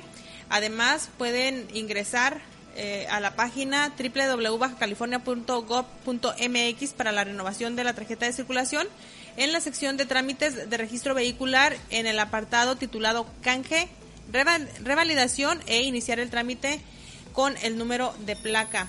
Además, eh, dice el recaudador que para comodidad de los usuarios el pago del trámite lo pueden realizar en línea o pueden seleccionar la opción de referencia bancaria para dirigirse al banco de su preferencia y efectuar el pago correspondiente. Además, se cuenta con la opción de enviar la tarjeta de circulación a la dirección indicada con un costo adicional de 120 pesos. ¿Ustedes ya han utilizado este servicio? Por ahí eh, creo que ya me contaron algunas situaciones este, con ese servicio de, de, envío de tanto de las placas como de la tarjeta y no es del todo tan expedito como, como lo dicen, pero bueno, siempre estará la opción, pueden hacerlo ustedes físicamente yendo a las oficinas de recaudación que seguramente hoy estarán como mexicanos buenos que somos hasta el tope o puede ingresar a la página de, de gobierno para empezar a hacer el trámite y ya lo lleve avanzado por lo menos con el pago. Además, hay un beneficio para la población de edad avanzada, que es un 50% de descuento para adultos mayores, jubilados y pensionados en derechos del control vehicular y se tiene una caja especial para ellos en caso de que decidan ir físicamente a las oficinas. Hay una caja especial para estas personas en cada oficina de recaudación, donde también atienden a personas con, capacidad, con capacidades diferentes y a mujeres embarazadas. El horario de atención es de las 7 de la mañana hasta las 5 de la tarde y los sábados hay horario de atención desde las 8 hasta la 1 de la tarde. Hoy es el último día para la revalidación, para renovar, perdón, la tarjeta. Así que si no lo ha hecho, pues vaya iniciando el trámite por lo menos a través de la página de internet. Y en otra información, se está alertando por parte de Protección Civil del Ayuntamiento de Tijuana que desde ayer y prácticamente hasta este jueves hay una pues alerta por la influencia de humedad subtropical monzónica, es decir, que va a estar muy sofocado, aunque va a estar un poquito nublado el clima por, eh, o bueno, esto deriva de los remanentes de la tormenta tropical Enrique que afectó pues a estados como Guerrero, Michoacán y Colima eh, de, de manera muy intensa. Por ahí pudimos ver videos a través de las redes sociales que se empezaron a compartir eh, donde pues el oleaje no hizo sus estragos en algunos restaurantes de las costas. Y esto podría ocasionar, en el caso de Baja California, específicamente Tijuana, podría ocasionar algunos chubascos con descargas eléctricas por las tardes, así que esta alerta por parte de Protección Civil eh, prácticamente abarca desde la tarde de ayer martes hasta eh, este jueves. Vamos a estar muy pendientes de la actualización y el titular de Protección Civil Municipal, Marco Antonio Sánchez Navarro, indicó que de acuerdo con la consulta del pronóstico meteorológico, se espera que a partir de ayer, bueno, se espera que a partir de ayer empezaran las temperaturas a descender con las lluvias y las mínimas van a oscilar en un promedio de 17 grados centígrados y las temperaturas máximas alcanzarían hasta los 26 grados. Es algo que se va a mantener durante todo, durante toda, pues el resto de la semana. El domingo ya se espera que esté más soleado, así que si tiene algún plan, pues tómelo en cuenta. Y dice que va a seguir disminuyendo la temperatura hasta por lo menos el sábado, el domingo, les digo, un poquito de aumento de temperaturas. Existe un 15% de probabilidad de lloviznas, pero sumado a la humedad, habrá nublados altos durante el viernes y esto va a originar un clima agradable con condiciones secas y cálidas.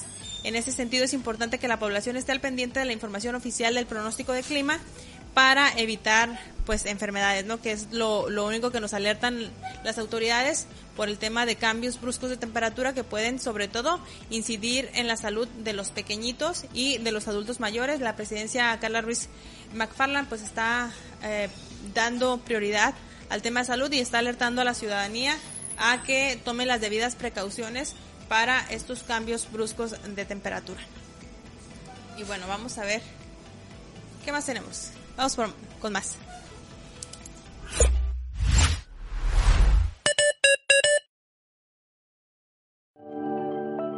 Calidad, estilo y buen precio solo con Interceramics.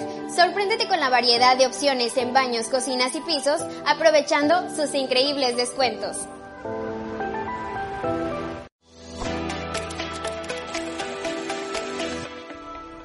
El empresario Carlos Slim afirmó que la construcción de la línea 12 del metro no tuvo vicios ni problemas de origen, pues durante 10 años dio servicio a millones de pasajeros y aseguró que Grupo Carso, una de las empresas que construyó el tramo elevado colapsado el pasado 3 de mayo, se hará cargo de la rehabilitación para que sea segura y vuelva a ser usada por los usuarios. Se sigue registrando un aumento en el número de personas hospitalizadas por COVID-19 en la Ciudad de México, principalmente de los rangos de edad que no han sido vacunados. No obstante, la cifra está muy por debajo de lo que se reportó en enero, indicó la jefa de gobierno Claudia Sheinbaum. En las últimas cuatro semanas, el Instituto Mexicano del Seguro Social registró un aumento de incapacidades temporales en los trabajadores por enfermedades respiratorias. La tendencia se observa en Baja California, Yucatán y Quintana Roo. Hugo López Gatel, subsecretario de Prevención y Promoción de la Salud, notificó que las conferencias sobre la pandemia de COVID-19 que encabezó por 15 meses y que fueron suspendidas hace dos semanas volverán, pero no diario, serán una vez a la semana. Alejandra Barrios, líder de ambulantes de la zona centro de la Ciudad de México, fue vinculada a proceso por delitos de extorsión, robo en pandilla agravado y daño a la propiedad. Una mujer que obligaba a su hija de 11 años de edad a tener relaciones sexuales con hombres a cambio de dinero fue condenada a 45 años y 6 meses de prisión por el delito de trata de personas en la modalidad de explotación sexual en el Estado de México. Un enfrentamiento a balazos entre células criminales dejó nueve muertos en el municipio Miguel Alemán, Tamaulipas. Informó Ruth Duarte.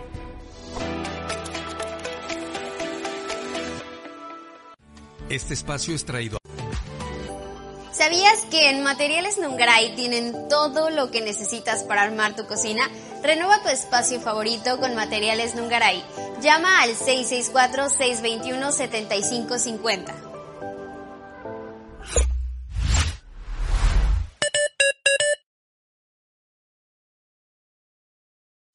Bueno, y en estos momentos se está llevando, digo, es una noticia nacional, sin embargo, debido a la relevancia que tomó por, eh, que incluso todavía hoy lo retoman algunos eh, periódicos nacionales en sus primeras planas, es el desabasto del medicamento eh, para el cáncer que pues se aplica a los niños. También aquí hemos tenido algunas protestas por mujeres, sobre todo las mujeres que tienen cáncer de mama y que denuncian desabasto. Bueno, pues hoy, eh, tal y como se anunció después de las declaraciones del doctor Hugo López Gatel, los padres de niños con cáncer están realizando un bloqueo en la Terminal 1 del Aeropuerto Internacional de la Ciudad de México. Evidentemente lo hacen ahí porque eh, pues muchas personas que transitan por el lugar, que van llegando de algún vuelo o que necesitan eh, ir a, ese lugar para agarrar algún avión hacia otra ciudad, pues trastoca completamente la tranquilidad con la, con la que se lleva. Sin embargo, pues ellos consideran que es importante hacer un,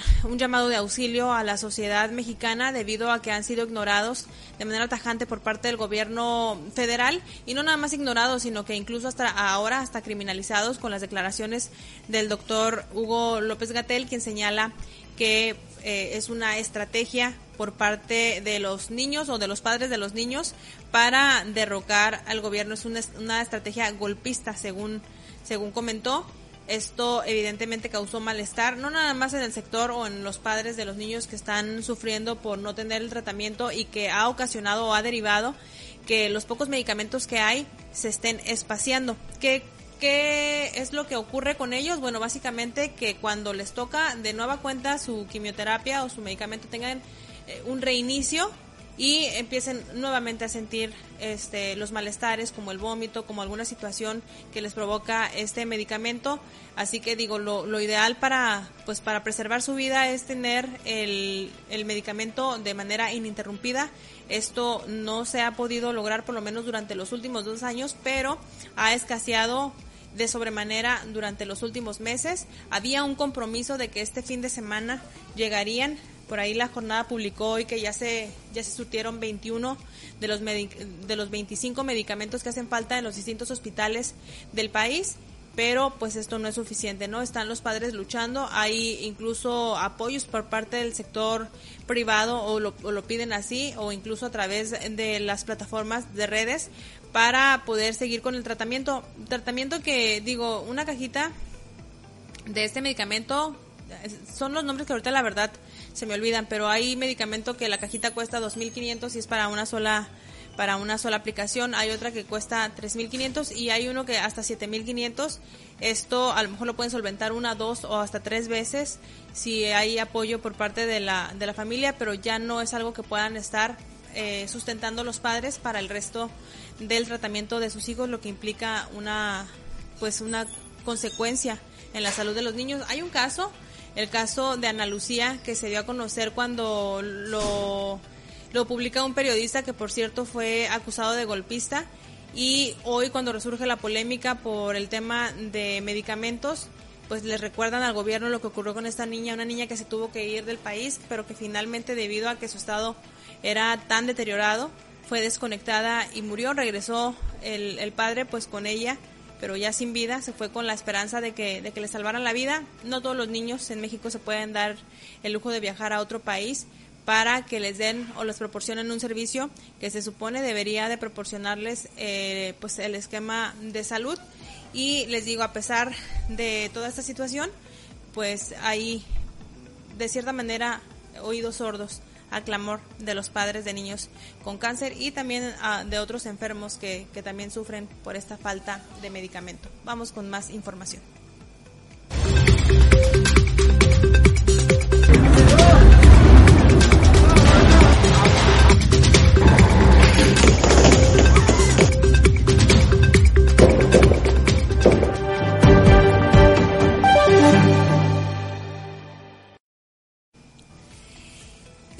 Este, vámonos con la información policíaca que se ha generado bastante durante las últimas horas, pero quiero retomar un tema que si bien se dio se suscitó el lunes, pues creo que es importante porque ya no, tuvimos oportunidad de retomarlo y me refiero básicamente al incendio de la pipa, una pipa en la zona de Otay, eh, que afortunadamente estaba vacía, pero que eh, pues nos pone a, en esta ocasión fue por una falla mecánica la anterior ocasión, el viernes pasado, que fue algo que alertó a toda la población porque era una pipa eh, de doble remolque que tenía 32 mil litros. Que, que, ocurrió ahí enfrente del fraccionamiento de la Plaza Los Álamos. Bueno, esta, esta es en la zona de Otay y nos deja nada más la pregunta, creo que es importante retomarlo justamente por eso, ¿qué está pasando para que estén ocurriendo estos accidentes, dos seguidos por lo menos, de, de las pipas que transportan gasolina en la zona urbana de la ciudad y que no pasa absolutamente nada. En este caso se entiende que es una falla mecánica, pero no hay alguna autoridad que se encargue de hacer precisamente de esas revisiones, eh, esas revisiones mecánicas. No se les cobra el servicio a los a las empresas o a los conductores de este tipo de vehículos para hacer una revisión mecánica y que puedan circular con toda seguridad, sobre todo si están cargando combustible yo creo que queda ahí para pues para cuestionarle a las autoridades correspondientes qué es lo que está ocurriendo y para que nosotros ciudadanos también eh, sepamos que estamos ante un riesgo latente y prácticamente no está pasando nada. Pasó el incidente impresionante, todo el mundo tomando las fotos, compartiendo, pero del incidente, del hecho, no pasa. Ya no hay ningún posicionamiento, ni siquiera una alerta por parte de las autoridades y eso que tuvieron que movilizar a todo su equipo de bomberos para poder apagar, en este caso el del, el del viernes, el, de, el del lunes, fue pues un conato, rápidamente fue controlado y no hubo más que daños materiales. En otra información, esta madrugada se registró un incendio en el estacionamiento de una tienda de materiales en la colonia 20 de noviembre, de acuerdo con los reportes, pues fueron varias estaciones de bomberos las que actuaron de manera inmediata y afortunadamente no pasó del incidente en el patio, en el patio donde resguardaban los em, tinacos, tinacos de agua. Obviamente hubo daños materiales, aún no sabemos a qué hacienda y tampoco hay un peritaje o por lo menos no hay ni siquiera información preliminar de qué fue lo que ocasionó este incendio, pero afortunadamente al pues al trabajo de bomberos que actuaron de manera rápida se pudo evitar una mayor tragedia. La tienda no sufrió mayores eh, problemas. También en esta madrugada se registró un incendio en un lote baldío. Esto en la colonia Libertad, en la parte media. Y esto sí es súper importante abordarlo porque Miren, las condiciones de Tijuana, de la orografía de Tijuana, pues son muy complicadas. Ustedes pueden observar qué es lo que está ocurriendo, pues los bomberos prácticamente están trabajando desde la parte de arriba, intentando sofocar el incendio que está en un terreno baldío, sí, pero está en un terreno baldío, en una zona baja, a la cual eh, es difícil poder acceder. Pero la situación aquí es que ya estaban las llamas a punto de tomar una vivienda habitada en medio de la madrugada y todo inició, de acuerdo con la información preliminar que aquí sí se tiene, con la quema de basura. Unas personas se les hizo fácil acudir a, este terreno baldío y prenderle fuego a su a su mm, basura, no lo pudieron controlar y genera esta estas llamas intensas que evidentemente en medio de la madrugada pues llama la atención, pero otra vez, gracias a los bomberos, pues se logró sofocar y únicamente hubo daños materiales, no hubo ninguna víctima que lamentar, pero pues ahí queda de nueva cuenta el llamado a la sociedad primero a evitar hacer este tipo de acciones de quemar basura en los lugares eh, baldíos o los lotes baldíos. El camión de la basura pasa cada día en, en algunas colonias, creo que ya tenemos identificado cuándo pasa en la de nosotros. Y también si usted ve que alguna persona está quemando basura en terrenos baldíos o que está ya utilizándolo como basurero o clandestino, hay que hacer la denuncia correspondiente ante las autoridades y no permitir que se, que se generen estos desperdicios o espacios como desperdicio, porque luego pues ya, es, ya sirven para otras cosas y ponen más en riesgo a la sociedad. En otra información, a pocos días, bueno, para hacer exactos a dos días de un asesinato que se dio en la ciudad de Tecate, eh, pues fue asesinado otro oficial. De acuerdo con información que se pudo saber, ayer alrededor de las 20 horas, un oficial eh, fue asesinado a tiros, esto mientras estaba en, en un puesto de tacos ubicado en paseo en la avenida Paseo Universidad de la colonia San Fernando en Tecate cerca de las 20:30 horas. El oficial fue atacado en repetidas ocasiones a la altura de una birriería. Eh, este, la víctima fue identificada como Miguel Ángel Sandoval Zavala y se encontraba a bordo de un vehículo gris. Estaba fuera, eh, bueno, acababa de salir de su turno, de acuerdo con lo que se pudo se, se pudo conocer. Acaba de salir de su turno y llegó a unos tacos y ahí es donde fue emboscado, fue atacado a balazos y perdió la vida. Él tenía apenas un año en el servicio de la policía de Tecate y pues les digo, esto ocurre apenas a dos días de que otro de los oficiales fuera asesinado también en Tecate, pero eh, eh, ocurre el domingo, él estaba fuera de servicio, incluso ni siquiera traía el uniforme y estaba fuera de una tienda Autoson, fue asesinado de varios balazos y pues esto está ocurriendo, están asesinando a los policías en el estado donde dice el gobernador que no hay violencia. Eh, ¿Por qué recalco esto? Bueno, pues porque ayer platicábamos con el presidente del Consejo Ciudadano de Seguridad Pública y él decía que uno de los puntos más vulnerables, no nada más, este, pues uno de los puntos más vulnerables para el tema de seguridad es justamente el de los policías. No es un tema popular porque la gente tiene cierta animadversión por los elementos de la policía. Sin embargo, si ellos están vulnerables, esto significa que estamos vulnerables todos porque si ellos no cuentan con los servicios o con la seguridad requerida, pues la sociedad menos, ¿no? Sobre todo porque ellos son los encargados del tema de la prevención y pues díganme si asesinan mujeres, niñas, policías, ¿qué podemos esperar de esta de, de esta de este estado? ¿No? Hoy ocurrió en Tecate, un, uno de los municipios que ha visto incrementar su incidencia, su incidencia delictiva y que lamentablemente pues en dos años que va de la presente administración han asesinado ya a siete policías municipales. Es altísima para el número de policías que tiene Tecate y para el número de población. Si empezamos a hacer todos los cruces de datos, definitivamente pues está terrible el panorama.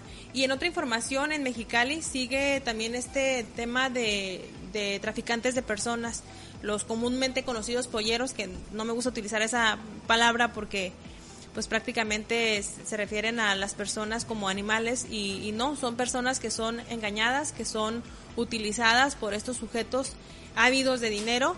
En esta ocasión, nuevamente en Mexicali, detectan a sujetos en flagrancia cuando intentaban cruzar a un hombre por el, por el cerco fronterizo de manera ilegal. Un hombre al que presuntamente le cobraron cerca de 8 mil dólares, de acuerdo con lo que pudo eh, dar a conocer la víctima y ellos se encontraban, bueno, los agentes de la policía municipal estaban haciendo una labor de patrullaje en la avenida Cristóbal Colón entre las calles G y H en la colonia nueva. Se percatan de tres sujetos sobre una escalera improvisada que es algo que ha trascendido muchísimo en Mexicali, una escalera improvisada y eh, pues se les abordó para ver qué es lo que estaba ocurriendo y resulta que eh, entre eran dos los presuntos traficantes que estaban intentando cruzar a un hombre de 26 años que él refirió que ambos sujetos le iban a cobrar 8 mil dólares por cruzarlo a Estados Unidos, motivo por el que ambos sujetos quedaron detenidos, fueron identificados como Juan Alberto N de 18 años y José Marcelino de 25 años. Se les confiscó la escalera construida con material de PVC y varillas y pues bueno tendrán que dar este cuenta a las autoridades federales porque se trata de un delito federal pero lamentablemente les digo hay una situación tremenda en Mexicali con estas escaleras hechizas con estos son varios casos los que tenemos incluso uno muy impactante de que se rescatan a varios migrantes venezolanos justamente por sujetos que les prometen cruzarlos y pues han quedado en el intento de ir hacia Estados Unidos. Así que bueno, atentos a lo que esté señalando la, autoridad.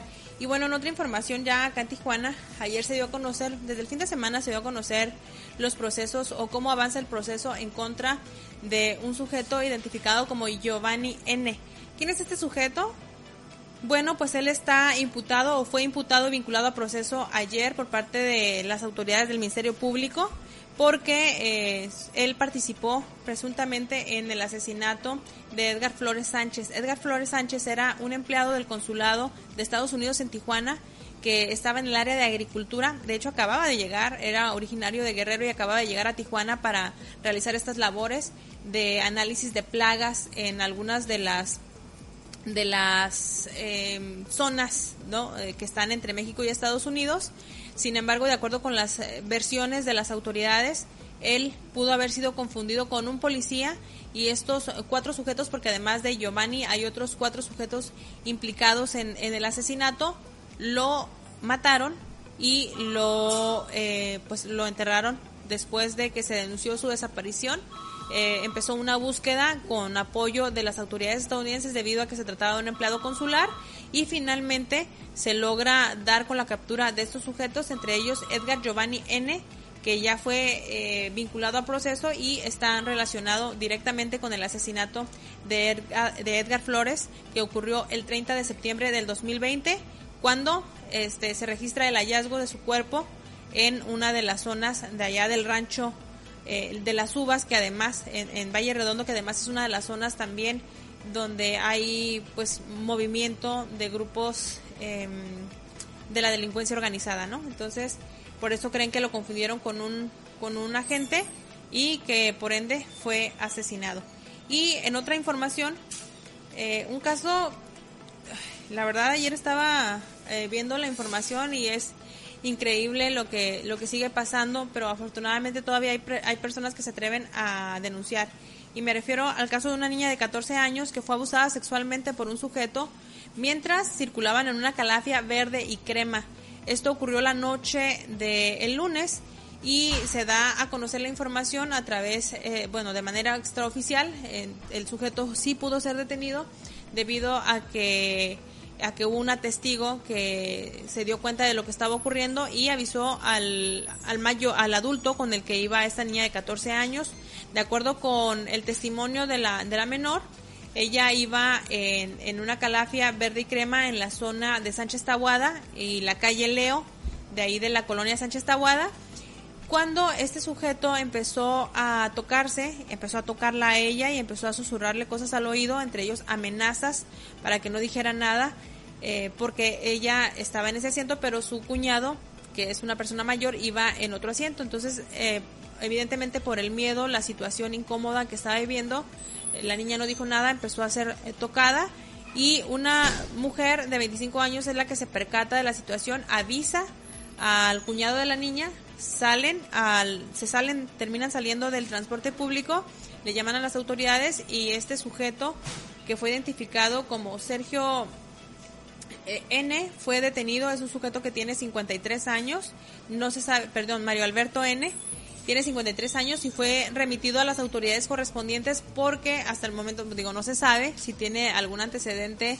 de este tipo de situaciones, pero digo, tiene 53 años y no creo que sea la primera vez que lo haga, sobre todo abusando de la vulnerabilidad, en este caso de una niña de 14 años que estaba viajando en una calafia verde y crema en la zona de Sánchez Tahuada. Si usted tiene, este, bueno, cualquier persona puede ser acosada de cualquier edad, la verdad es que esto no depende de una edad, pero si tiene menores, tenga especial cuidado con ellos, justamente por el tema de la vulnerabilidad y de que pueden ser expuestos, a lo mejor si los mandan, no sé, solos a la tienda o algo así, eh, pueden ser engañados con facilidad.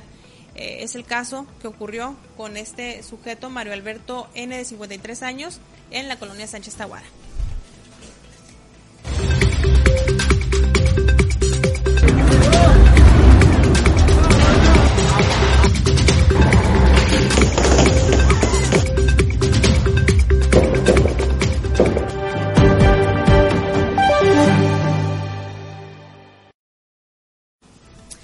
Con esto llegamos al final de las noticias. Muchísimas gracias por acompañarnos. Yo soy Alejandra Guerra. Los esperamos mañana en punto de las 7 de la mañana con todos los detalles de lo que acontezca. Y le invitamos a que nos eh, acompañe en todas las plataformas digitales de Alfredo Álvarez, en la página de alfredoalvarez.mx, para dar seguimiento y actualizar las noticias que vayan ocurriendo a lo largo del día. Son las 8.54. Se quedan con un resumen global de información.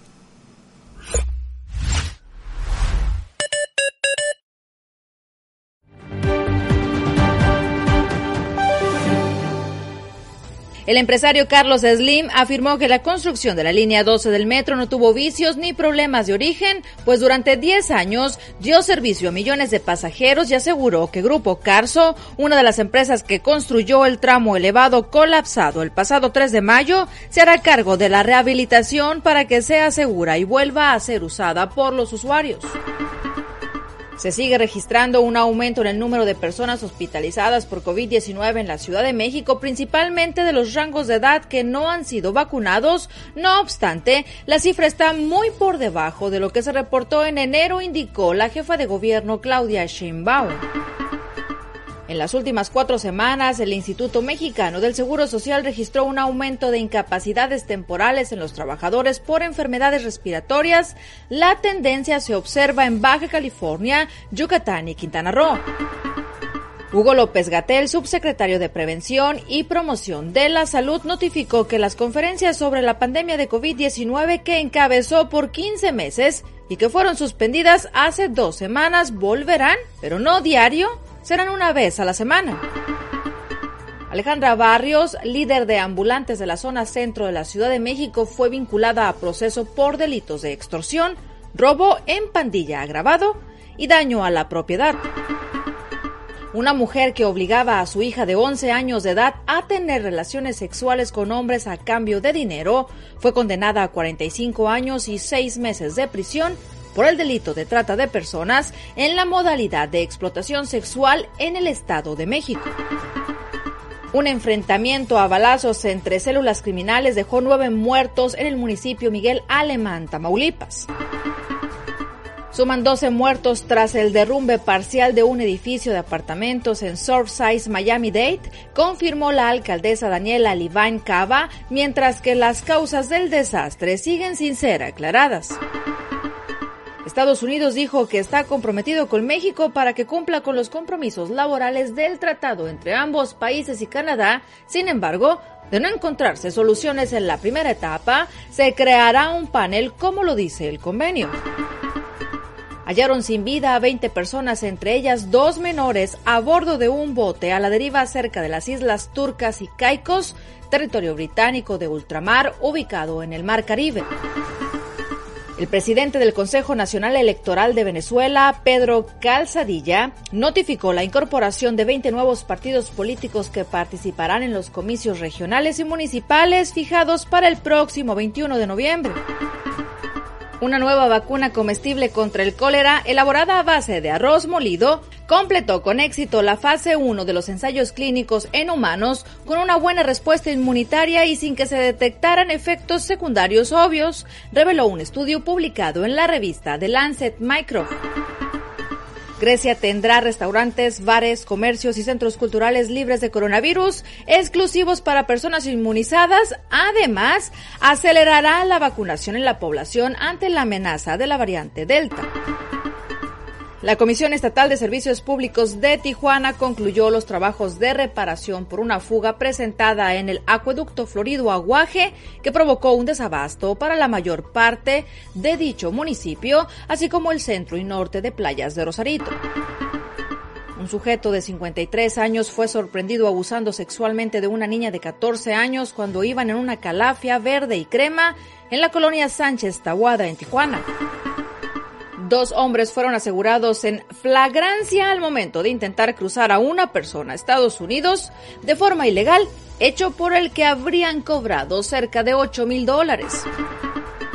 La Dirección de Protección Civil de Tijuana notificó que hasta el jueves la influencia de la humedad subtropical monzónica, derivada de los remanentes de la tormenta tropical Enrique, ocasionará posibles chubascos con descargas eléctricas por las tardes vincularon a proceso a un sujeto implicado en el asesinato del empleado consular Edgar Flores en las inmediaciones del rancho de las Uvas en la colonia Valle Redondo en septiembre del 2020. La Secretaría de Desarrollo y Servicios Urbanos de Rosarito inició la demolición de los edificios en situación de abandono localizados en la playa San Fernando. Sánchez Tahuada y Horóscopo son las colonias que concentran casos activos de COVID-19 en Tijuana, revelaron autoridades de salud. Denuncian violación a mujeres y niñas migrantes en el campamento instalado en la garita de El Chaparral, por lo que esperan se puedan trasladar a un albergue federal en la mesa. Un ataque a balazos en la colonia Zona Centro en Tijuana dejó dos heridos y un estadounidense muerto, identificado como Anthony Locke Luciano, quien era ubicado por agresión sexual contra un menor de edad y por quien se ofrecía una recompensa. Hoy vence la fecha para renovar la tarjeta de circulación de los vehículos de modelo 2011 y anteriores, notificó el director de recaudación del Servicio de Administración Tributaria de Baja California, Omar Ramos Sierra. Activan alerta de género en Baja California por asesinatos de mujeres mientras el Estado se encuentra en primer lugar en corrupción de menores a nivel nacional, informó Ruth Duarte.